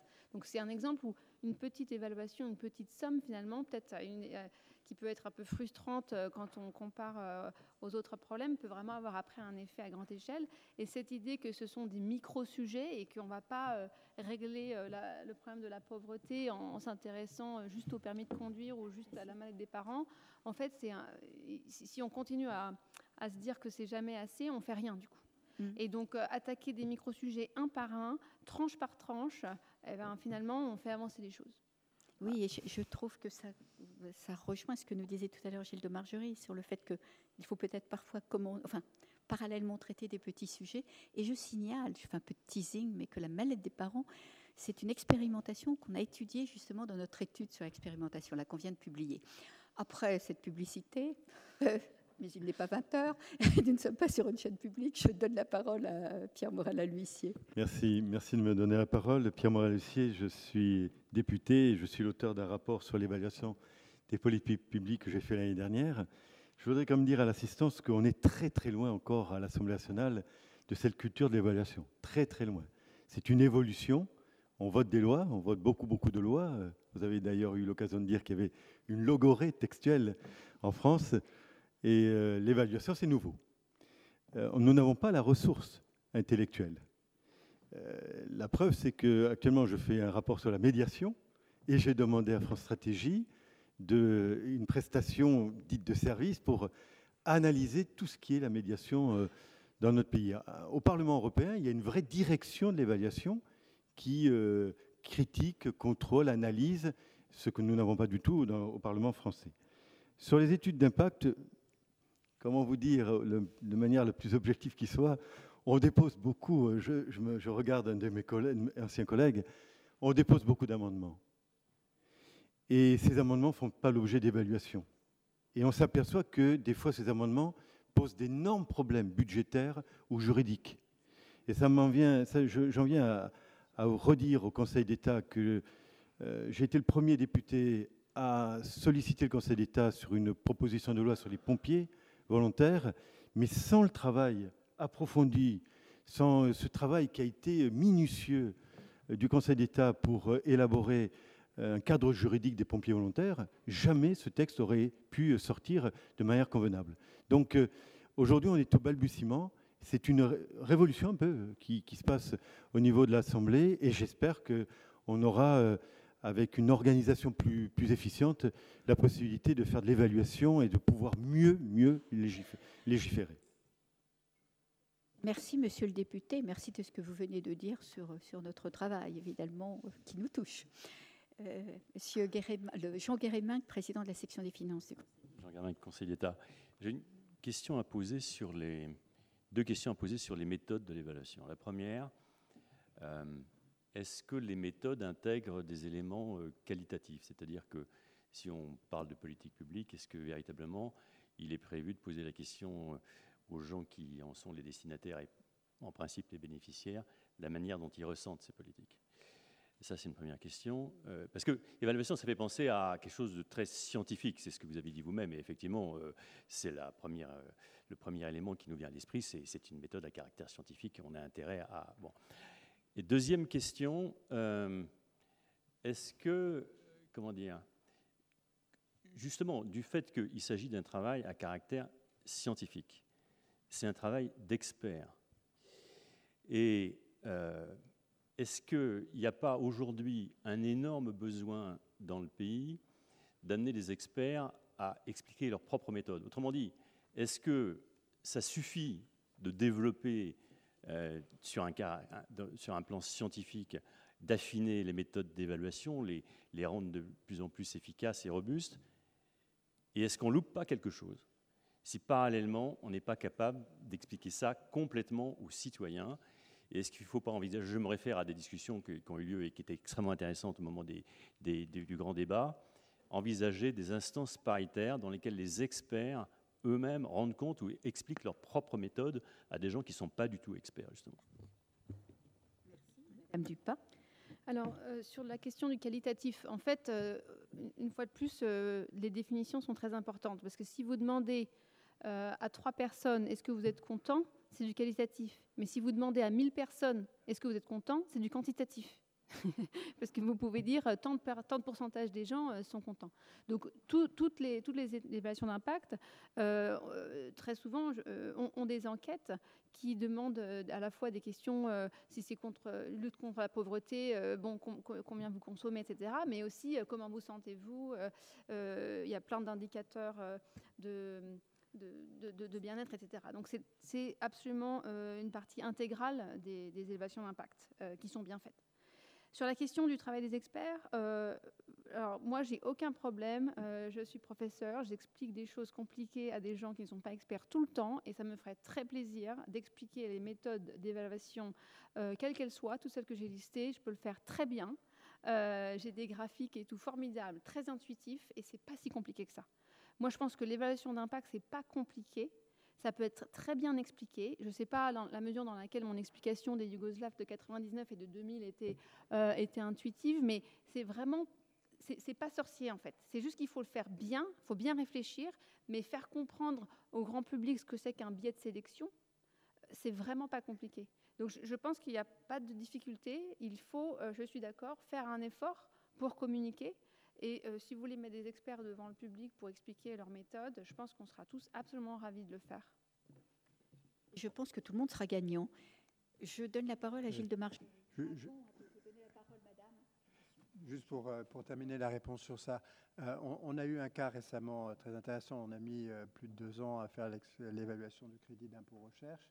on a sorti des papiers qui étaient irréprochables techniquement et absolument inutilisable. Euh, on ne pouvait fonder aucun début même de réflexion sur une politique publique à partir de, ces papiers pour des raisons euh, tenant à la méthodologie qui avait été employée. Donc on a décidé de faire un deuxième round dans lequel on fera du qualitatif quantifié. Euh, et il sera très imparfait parce que souvent le genre de choses que vous décrivez, ça marche bien quand on pose la même question à 1000 personnes tous les ans pendant 10 ans. Euh, et qu'on le fait éventuellement dans 10 pays avec à peu près euh, euh, une bonne assurance sur la qualité de la traduction des, questions pour les adapter aux environnements culturels des différents pays. Et là, ce sont des instruments en fait extrêmement puissants et qui commencent à être d'une utilisation de plus en plus fréquente. Typiquement, l'une des argumentations les plus fréquemment évoquées sur l'importance du crédit d'impôt recherche, c'est que c'est un contributeur majeur à l'attractivité de la France pour les investisseurs étrangers. Quand on dit comme ça, tout le monde a l'air d'avoir envie de hocher la tête avec un air entendu, mais en réalité, quand on demande ce que ça veut dire, personne n'a de réponse vraiment précise. On va essayer, je pense qu'on n'y arrivera pas du premier coup, mais on va essayer d'aller vers des, vers des réponses euh, de ce type-là. J'ajouterai juste une nuance par rapport à ce que vous avez dit, parce que sur le fond, je suis complètement d'accord mais il y a un problème de la réception de la parole de l'expert. Et euh, on, a publié chez France Stratégie en début d'année un document sur expertise et démocratie dont le sous-titre euh, était absolument formidable, c'était Faire avec la défiance. Euh, nous n'allons pas nous débarrasser de la défiance du jour au lendemain. nous allons devoir vivre avec. et une des difficultés que nous avons, c'est de créer des enceintes où la parole experte, pédagogique, lumineuse, qui peut emporter l'adhésion, est recevable. Euh, le grand débat a montré que ça peut fonctionner. On m'a fait un récit euh, il, y a, quelques jours de ce qui est en train de se passer à la Convention citoyenne sur la transition écologique qu'organise le CESE. Et apparemment, il en sort des choses extrêmement intéressantes euh, et riches. Donc, il y a la possibilité de créer des instances dans lesquelles la question de la méfiance par rapport à l'expertise est un peu de, mise entre parenthèses, suspendue, et où on peut à nouveau entendre la parole de l'expert. Mais ça demande vraiment une réflexion sur où on est, comment on parle, dans quelles conditions, à qui. Euh, disons, si vous aviez à faire euh, un exposé sur ça à cette assemblée-ci, vous ne feriez pas tout à fait euh, le même que si on vous demandait d'aller le raconter à des Gilets jaunes. Merci. Madame, en haut de la salle. Merci. Marion Guillou, donc conseiller d'État en service extraordinaire. Euh, donc, monsieur le député, tout à l'heure, avait dit, avait cité le fait que le Haut Conseil pour le climat, désormais, va être consulté sur les projets de loi de finances. Et ce qui est intéressant, il y a une innovation, c'est pour euh, enrichir le débat que la dame de l'OCDE avait commencé. Il y a une innovation dans la création du Haut Conseil pour le climat, c'est que le gouvernement doit répondre aux euh, recommandations suite aux évaluations faites par le Haut Conseil pour le climat. C'est-à-dire qu'on est en train de créer euh, une espèce d'obligation euh, de, répondre point par point, non pas d'accepter toutes les recommandations, bien sûr, mais de répondre point par point, ce qui, d'une certaine manière, va plus engager l'appareil d'État. Et peut-être est-ce que ce sera une expérimentation d'un nouveau mode pour augmenter un peu euh, l'audition des, évaluations. Euh, évidemment, ça ne résoudra pas tel quel, et peut-être que la Convention citoyenne sera un outil utile, ce que disait M. de Margerie à l'instant, c'est-à-dire comment faire avec la défiance et comment donner confiance dans les méthodes de ce Haut Conseil pour le climat, euh, qui là aussi euh, aborde une question difficile suite au, mouvement des Gilets jaunes euh, protestant contre l'augmentation de la taxe carbone. Donc ça ne résoudra pas tout, mais peut-être que ça donnera déjà plus d'efficacité à l'évaluation dans un système de décision publique. Merci beaucoup de cette précision parce qu'il s'agit effectivement d'initier un dialogue, d'obliger au moins une, étude d'eux à une réponse. Donc c'est un, début de prise en compte. Ensuite, cela peut ou non aboutir à une décision, mais, au moins le, dialogue s'instaure. Merci beaucoup. Monsieur, au deuxième rang. Oui, merci. Michel Rousseau, je suis le chef du service de l'inspection générale de l'administration. Les, inspections, ma question s'adresse à Madame le professeur Dupas. Euh, les inspections générales font des, évaluations de politique publique, un peu comme M. Jourdain parfois, euh, souvent sans le savoir, et, quand elles le savent, euh, eh bien, si j'entends les critères de l'évaluation pure et parfaite tels qu'ils ont été aujourd'hui tracés, j'ai des doutes importants que j'avais déjà avant de participer à cette réunion sur le fait que nos travaux répondent parfaitement à ces critères. Se pose en particulier la question de l'indépendance. les inspections générales qui dispose certes de garanties statutaires d'indépendance, mais du niveau réglementaire et non pas du niveau législatif, et qui pour autant restent des organes placés sous l'autorité de l'exécutif, sont-elles légitimes? Et dans d'autres pays euh, que la France, et c'est la question que je pose à Mme Dupas, cette question de la légitimité d'inspection générale ou de, services de contrôle placés sous l'autorité de l'exécutif et à réaliser des évaluations se pose-t-elle Et quelles sont les réponses qui sont données à cette importante question et j'espère que la réponse ne sera pas trop désespérante pour le futur de euh, la capacité des inspections à réaliser ce qu'on leur demande tous les jours, c'est-à-dire des évaluations, alors de politique publique ou de mesures ou d'organisation, en tout cas des évaluations.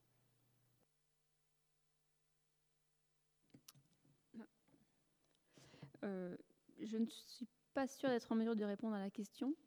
Euh, je ne connais pas trop euh, les détails de, par exemple, ce que votre institution est censée faire, euh, et donc du coup, je ne sais pas trop quelles sont les institutions comparables dans les autres pays.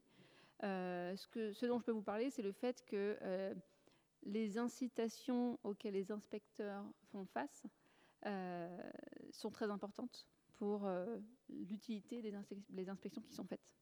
Donc, euh, comme vous l'avez très bien dit, en fonction de, l'objectif de la mission et de euh, la mesure dans laquelle les inspecteurs sont censés euh, rendre compte de, leurs inspections, leur incitation à faire du travail qui, est utile va être va varier. Je ne sais pas si vous avez l'air d'être pas du tout. Est-ce qu'on a le droit, Madame la Présidente, de rebondir sur la mais après, j'ai votre voisin immédiat qui voudrait intervenir, et puis quelqu'un au premier rang. La question pas, pas tant sur les inspections elles-mêmes, c'est trop limitatif, pardon de l'avoir exprimé ainsi, mais sur le fait que des organes dépendants de l'exécutif, aux États-Unis par exemple l'État fédéral ou les États, euh, puissent légitimement procéder à des évaluations, sans disposer de l'indépendance que confère l'appartenance à un organe législatif par exemple ou à un organe scientifique.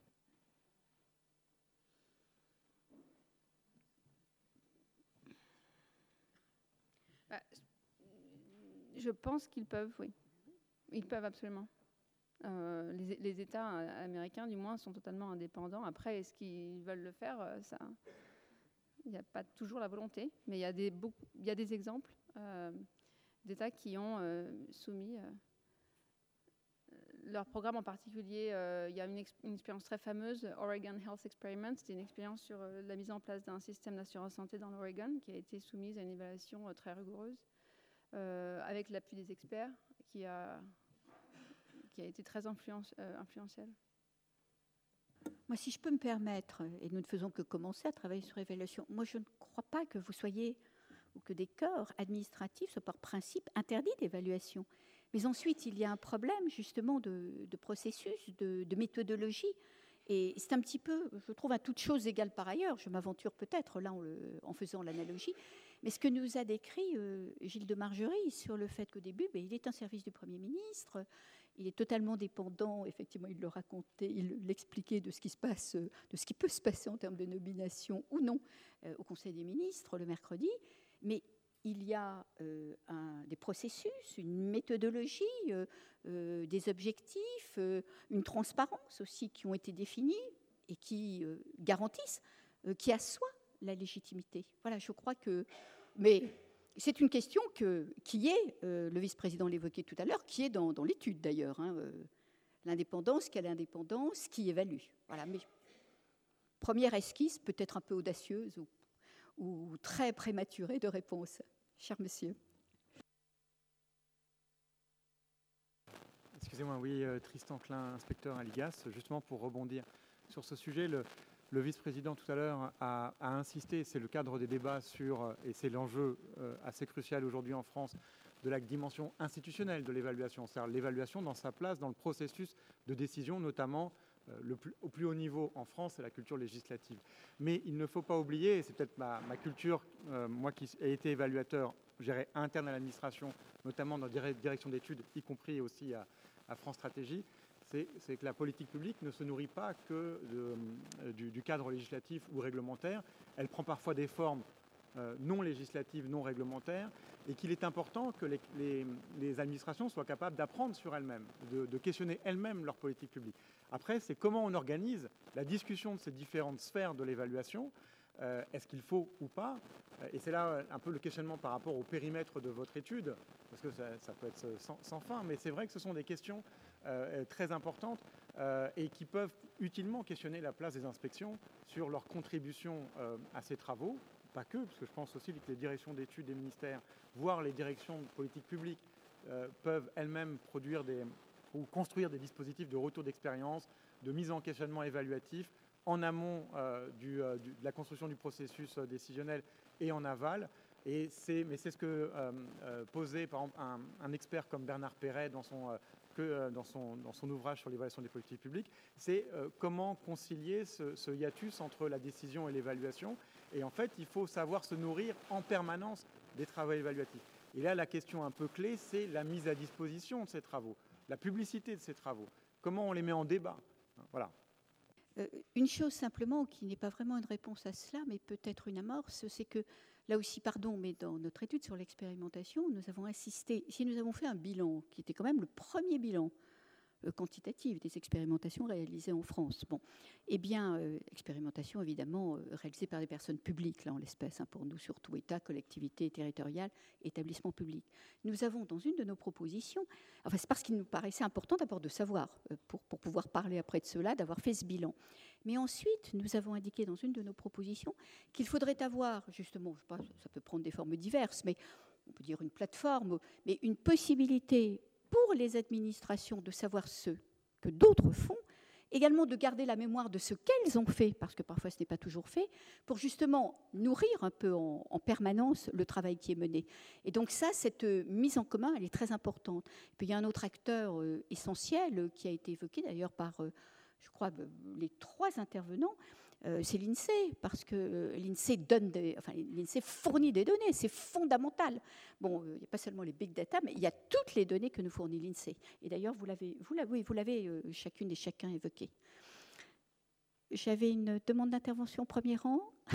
Oui, merci. Merci Madame la Présidente. Philippe Ayet de, la Cour des comptes. Euh, on a parlé un peu de la Cour des comptes. Nous sommes encore en phase d'apprentissage. Comme le disait le vice-président, la Constitution nous a donné une mission d'assistance du Parlement dans ce domaine en 2008, dans sa révision. Euh, il a fallu du temps et l'interprétation un peu prétorienne de Philippe Seguin pour que nous la mettions à notre main.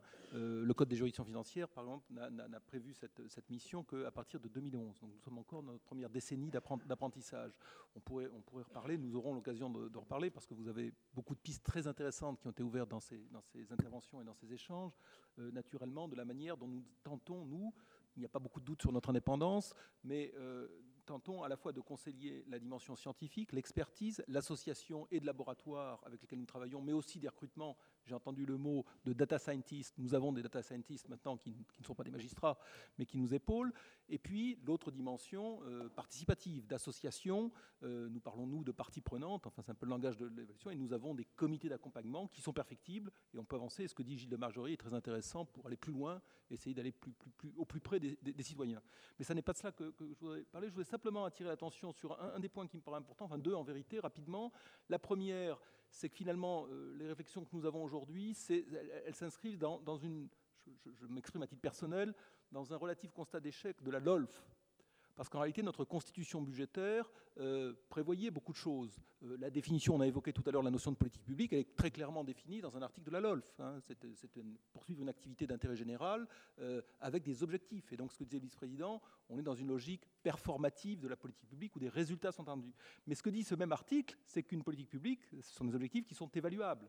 Voilà, donc vous voyez, le mot, évaluation est, dans, la LOLF. Et, on voit bien, il n'est pas besoin, euh, en présence des parlementaires qui étaient ici, de peser sur la notion des indicateurs de la LOLF, chaque programme budgétaire des indicateurs, pour constater la relative misère de ce que veulent dire ces, indicateurs. Je suis, je suis un, peu, un peu schématique. Euh, donc il y, a quand même un, sujet d'indicateurs, justement, et donc c'est lors de la mise en place, naturellement, d'une politique publique, il faut ex là pour le coup, se poser la question, naturellement, de l'évaluabilité de la politique publique et donc il faut appareiller, équiper la dite politique, l'action, le dispositif, pour qu'il soit un jour euh, évaluable. Ça, c'est un point qu'il faudra garder en mémoire. Le deuxième, il a été un peu évoqué, mais il est central, c'est, moi je n'aime pas le singulier, les données. Pas la donnée, ce n'est pas, ça n'est pas un totem, mais les données. Euh, alors les données, le big data, c'est vrai, ça, peut nous aider, on peut faire beaucoup de choses. Il y a juste un sujet en France, c'est euh, la conciliation. là, nous parlons de données personnelles. Euh, si on veut s'intéresser à la manière dont la politique change la vie des gens, concrètement, ce sont des données personnelles. Et comme vous le savez bien dans cette maison, euh, euh, nous avons une attention croissante à la protection des données personnelles. Il n'est pas besoin de citer le RGPD. le secret statistique, à mes yeux, c'est durci, y compris pour des administrations. Hein. on vous parlera du comité du secret, de choses de la loi de 51. Et donc il faudra bien, dans notre réflexion, dans votre réflexion, concilier des exigences de mobiliser des données personnel, dans des conditions acceptables par les citoyens, et ces barrières que nous avons, ça se comprend, dressées. Voilà. Donc ce n'est pas simplement le, euh, créer un data lake, euh, mettre à disposition des chercheurs, etc. On a des points qui sont beaucoup plus durs qu'il n'y paraît, en tout cas en France, et ce sera d'ailleurs intéressant d'avoir une approche comparée pour voir si au moins au sein de l'Union européenne ou de l'OCDE, on a les mêmes préventions sur la mobilisation des données personnelles. Merci beaucoup, Monsieur le Président. Madame Dupas veut réagir? Non, bah, je, suis d'accord, euh, mais Enfin, ce ne sont pas seulement des enjeux en France, hein, d'ailleurs, dans, tous les pays, c'est comme ça. Et alors peut-être pour la dernière question, compte tenu de l'heure, je ne voudrais pas... Ah, alors l'avant-dernière question, compte tenu de l'heure, le président Guéréminck et ensuite monsieur au, en haut de la salle. Non, c'est très rapidement, parce que comme le, comité du secret statistique a, été cité par Philippe Ayet, que je l'ai présidé ces dernières années, je voudrais que c'est vrai qu'on assiste à un double mouvement. D'abord, il y a un très grand besoin de protection des données personnelles. Ça, c'est tout à fait clair. La législation se renforce de ce côté-là. Mais d'un autre côté, il y a toute une évolution législative, marquée notamment par la loi sur la République numérique, euh, qui, qui tente à libéraliser complètement, à ouvrir très très fortement les bases de données administratives aux chercheurs, au travail des chercheurs. Euh, et ça, ce n'est pas, exactement le big data, parce que le big data, par définition, c'est des données qui sont complètement anonymisées. Alors que les bases de gestion administrative, elles ne le sont pas. En tout cas, elles sont susceptibles de, permettre des identifications. Et donc, on a vu ces textes euh, ces dernières années, notamment sur les bases fiscales, par exemple, alors que c'était vraiment une petite révolution, ça. Et donc, les, bases fiscales sont accessibles aux chercheurs. Ça, c'était une étape très importante. Les bases de santé le sont sur une, par la loi santé spécifique. Et puis, la loi République numérique, d'une manière générale, euh, permis. La... Alors voilà, il faut qu'on réconcilie cette tension. C'est vrai que la société, il y a une demande sociale de protection des données personnelles et protection de la vie privée, mais d'un autre côté, les chercheurs poussent à la porte et, s'engouffrent dans des possibilités complètement nouvelles et, qu'on n'avait pas du tout jusqu'ici. Donc ça, ça offre des, des possibilités euh, très très grandes de progrès. Merci beaucoup pour ce complément. Oui, bien sûr, Madame Dupin. Je voulais juste réagir là-dessus parce qu'en fait, dans la communauté euh, scientifique, euh, il y, a toujours une, blague sur la Suède. Parce qu'en fait, la Suède a des données formidables. On sait tout sur un, Suédois. euh, de son poids à la naissance, même avant ce que faisait sa mère quand elle était enceinte, jusqu'à... donc tout, et du coup, il y a énormément d'études qui sont faites sur la Suède et sur l'effet de différentes politiques publiques en Suède.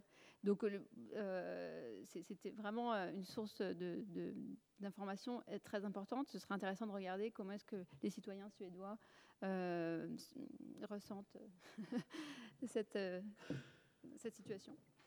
Merci. Et donc maintenant, la dernière question, parce que je ne voudrais pas que la ville... Non, non, euh, écoutez, pardon, hein, mais ce sera la dernière question pour monsieur. Je ne voudrais pas que la salle se vide complètement.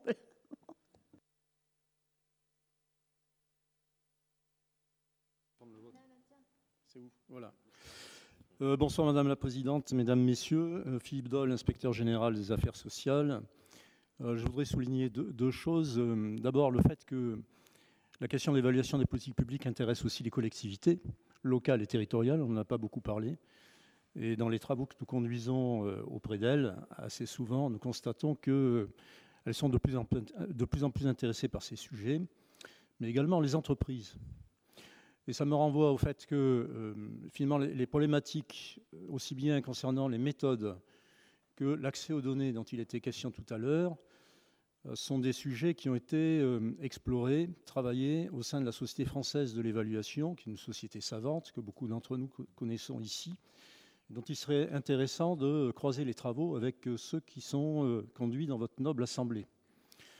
Ceci parce que ça fait plus de dix ans que ces sujets ont été explorés, qu'ils innervent la recherche scientifique en France, notamment au sein des universités qui s'y intéressent. Il y a quand même quelques doctorants assez nombreux qui travaillent sur les sujets euh, que nous avons partagés tout à l'heure. Euh, le problème, c'est qu'on euh, est sur des sphères qui ne se croisent pas toujours. Et là, vous avez certainement une initiative intéressante à conduire, à, notre sens, pour bah, quelque part faire en sorte que ces demandes se rencontrent. Merci beaucoup, monsieur. Nous savons effectivement ce que fait la Société française de l'évaluation. Nous savons que beaucoup travaillent sur l'évaluation. Le, le vice-président et moi-même l'avons dit tout à l'heure. Notre objectif, c'est effectivement, à travers ces conférences, à travers les auditions, à travers le droit comparé, à travers les liens, parce que nous y avons pensé déjà aussi avec l'OCDE qui nous aidera dans ce travail de comparaison, nous puissions effectivement euh, non pas livrer quelque chose de définitif, mais peut-être un peu mieux éclairer à la fois tous les décideurs, mais aussi nos concitoyens sur ce qu'est l'évaluation, sur sa nécessité et sur ses enjeux. C'était notre objectif ce soir. Nous ne faisons que commencer. Je remercie vivement nos deux et in absentia le troisième intervenant qui ont été, je pense, à la fois euh, très clairs mais aussi très concrets en donnant des exemples. Je vous remercie, je remercie le public euh, pour son assiduité et son attention. Et je vous annonce que la prochaine conférence aura lieu donc le 18 décembre et elle portera sur euh, l'expertise et la méthode de l'évaluation. Merci encore et bonne soirée.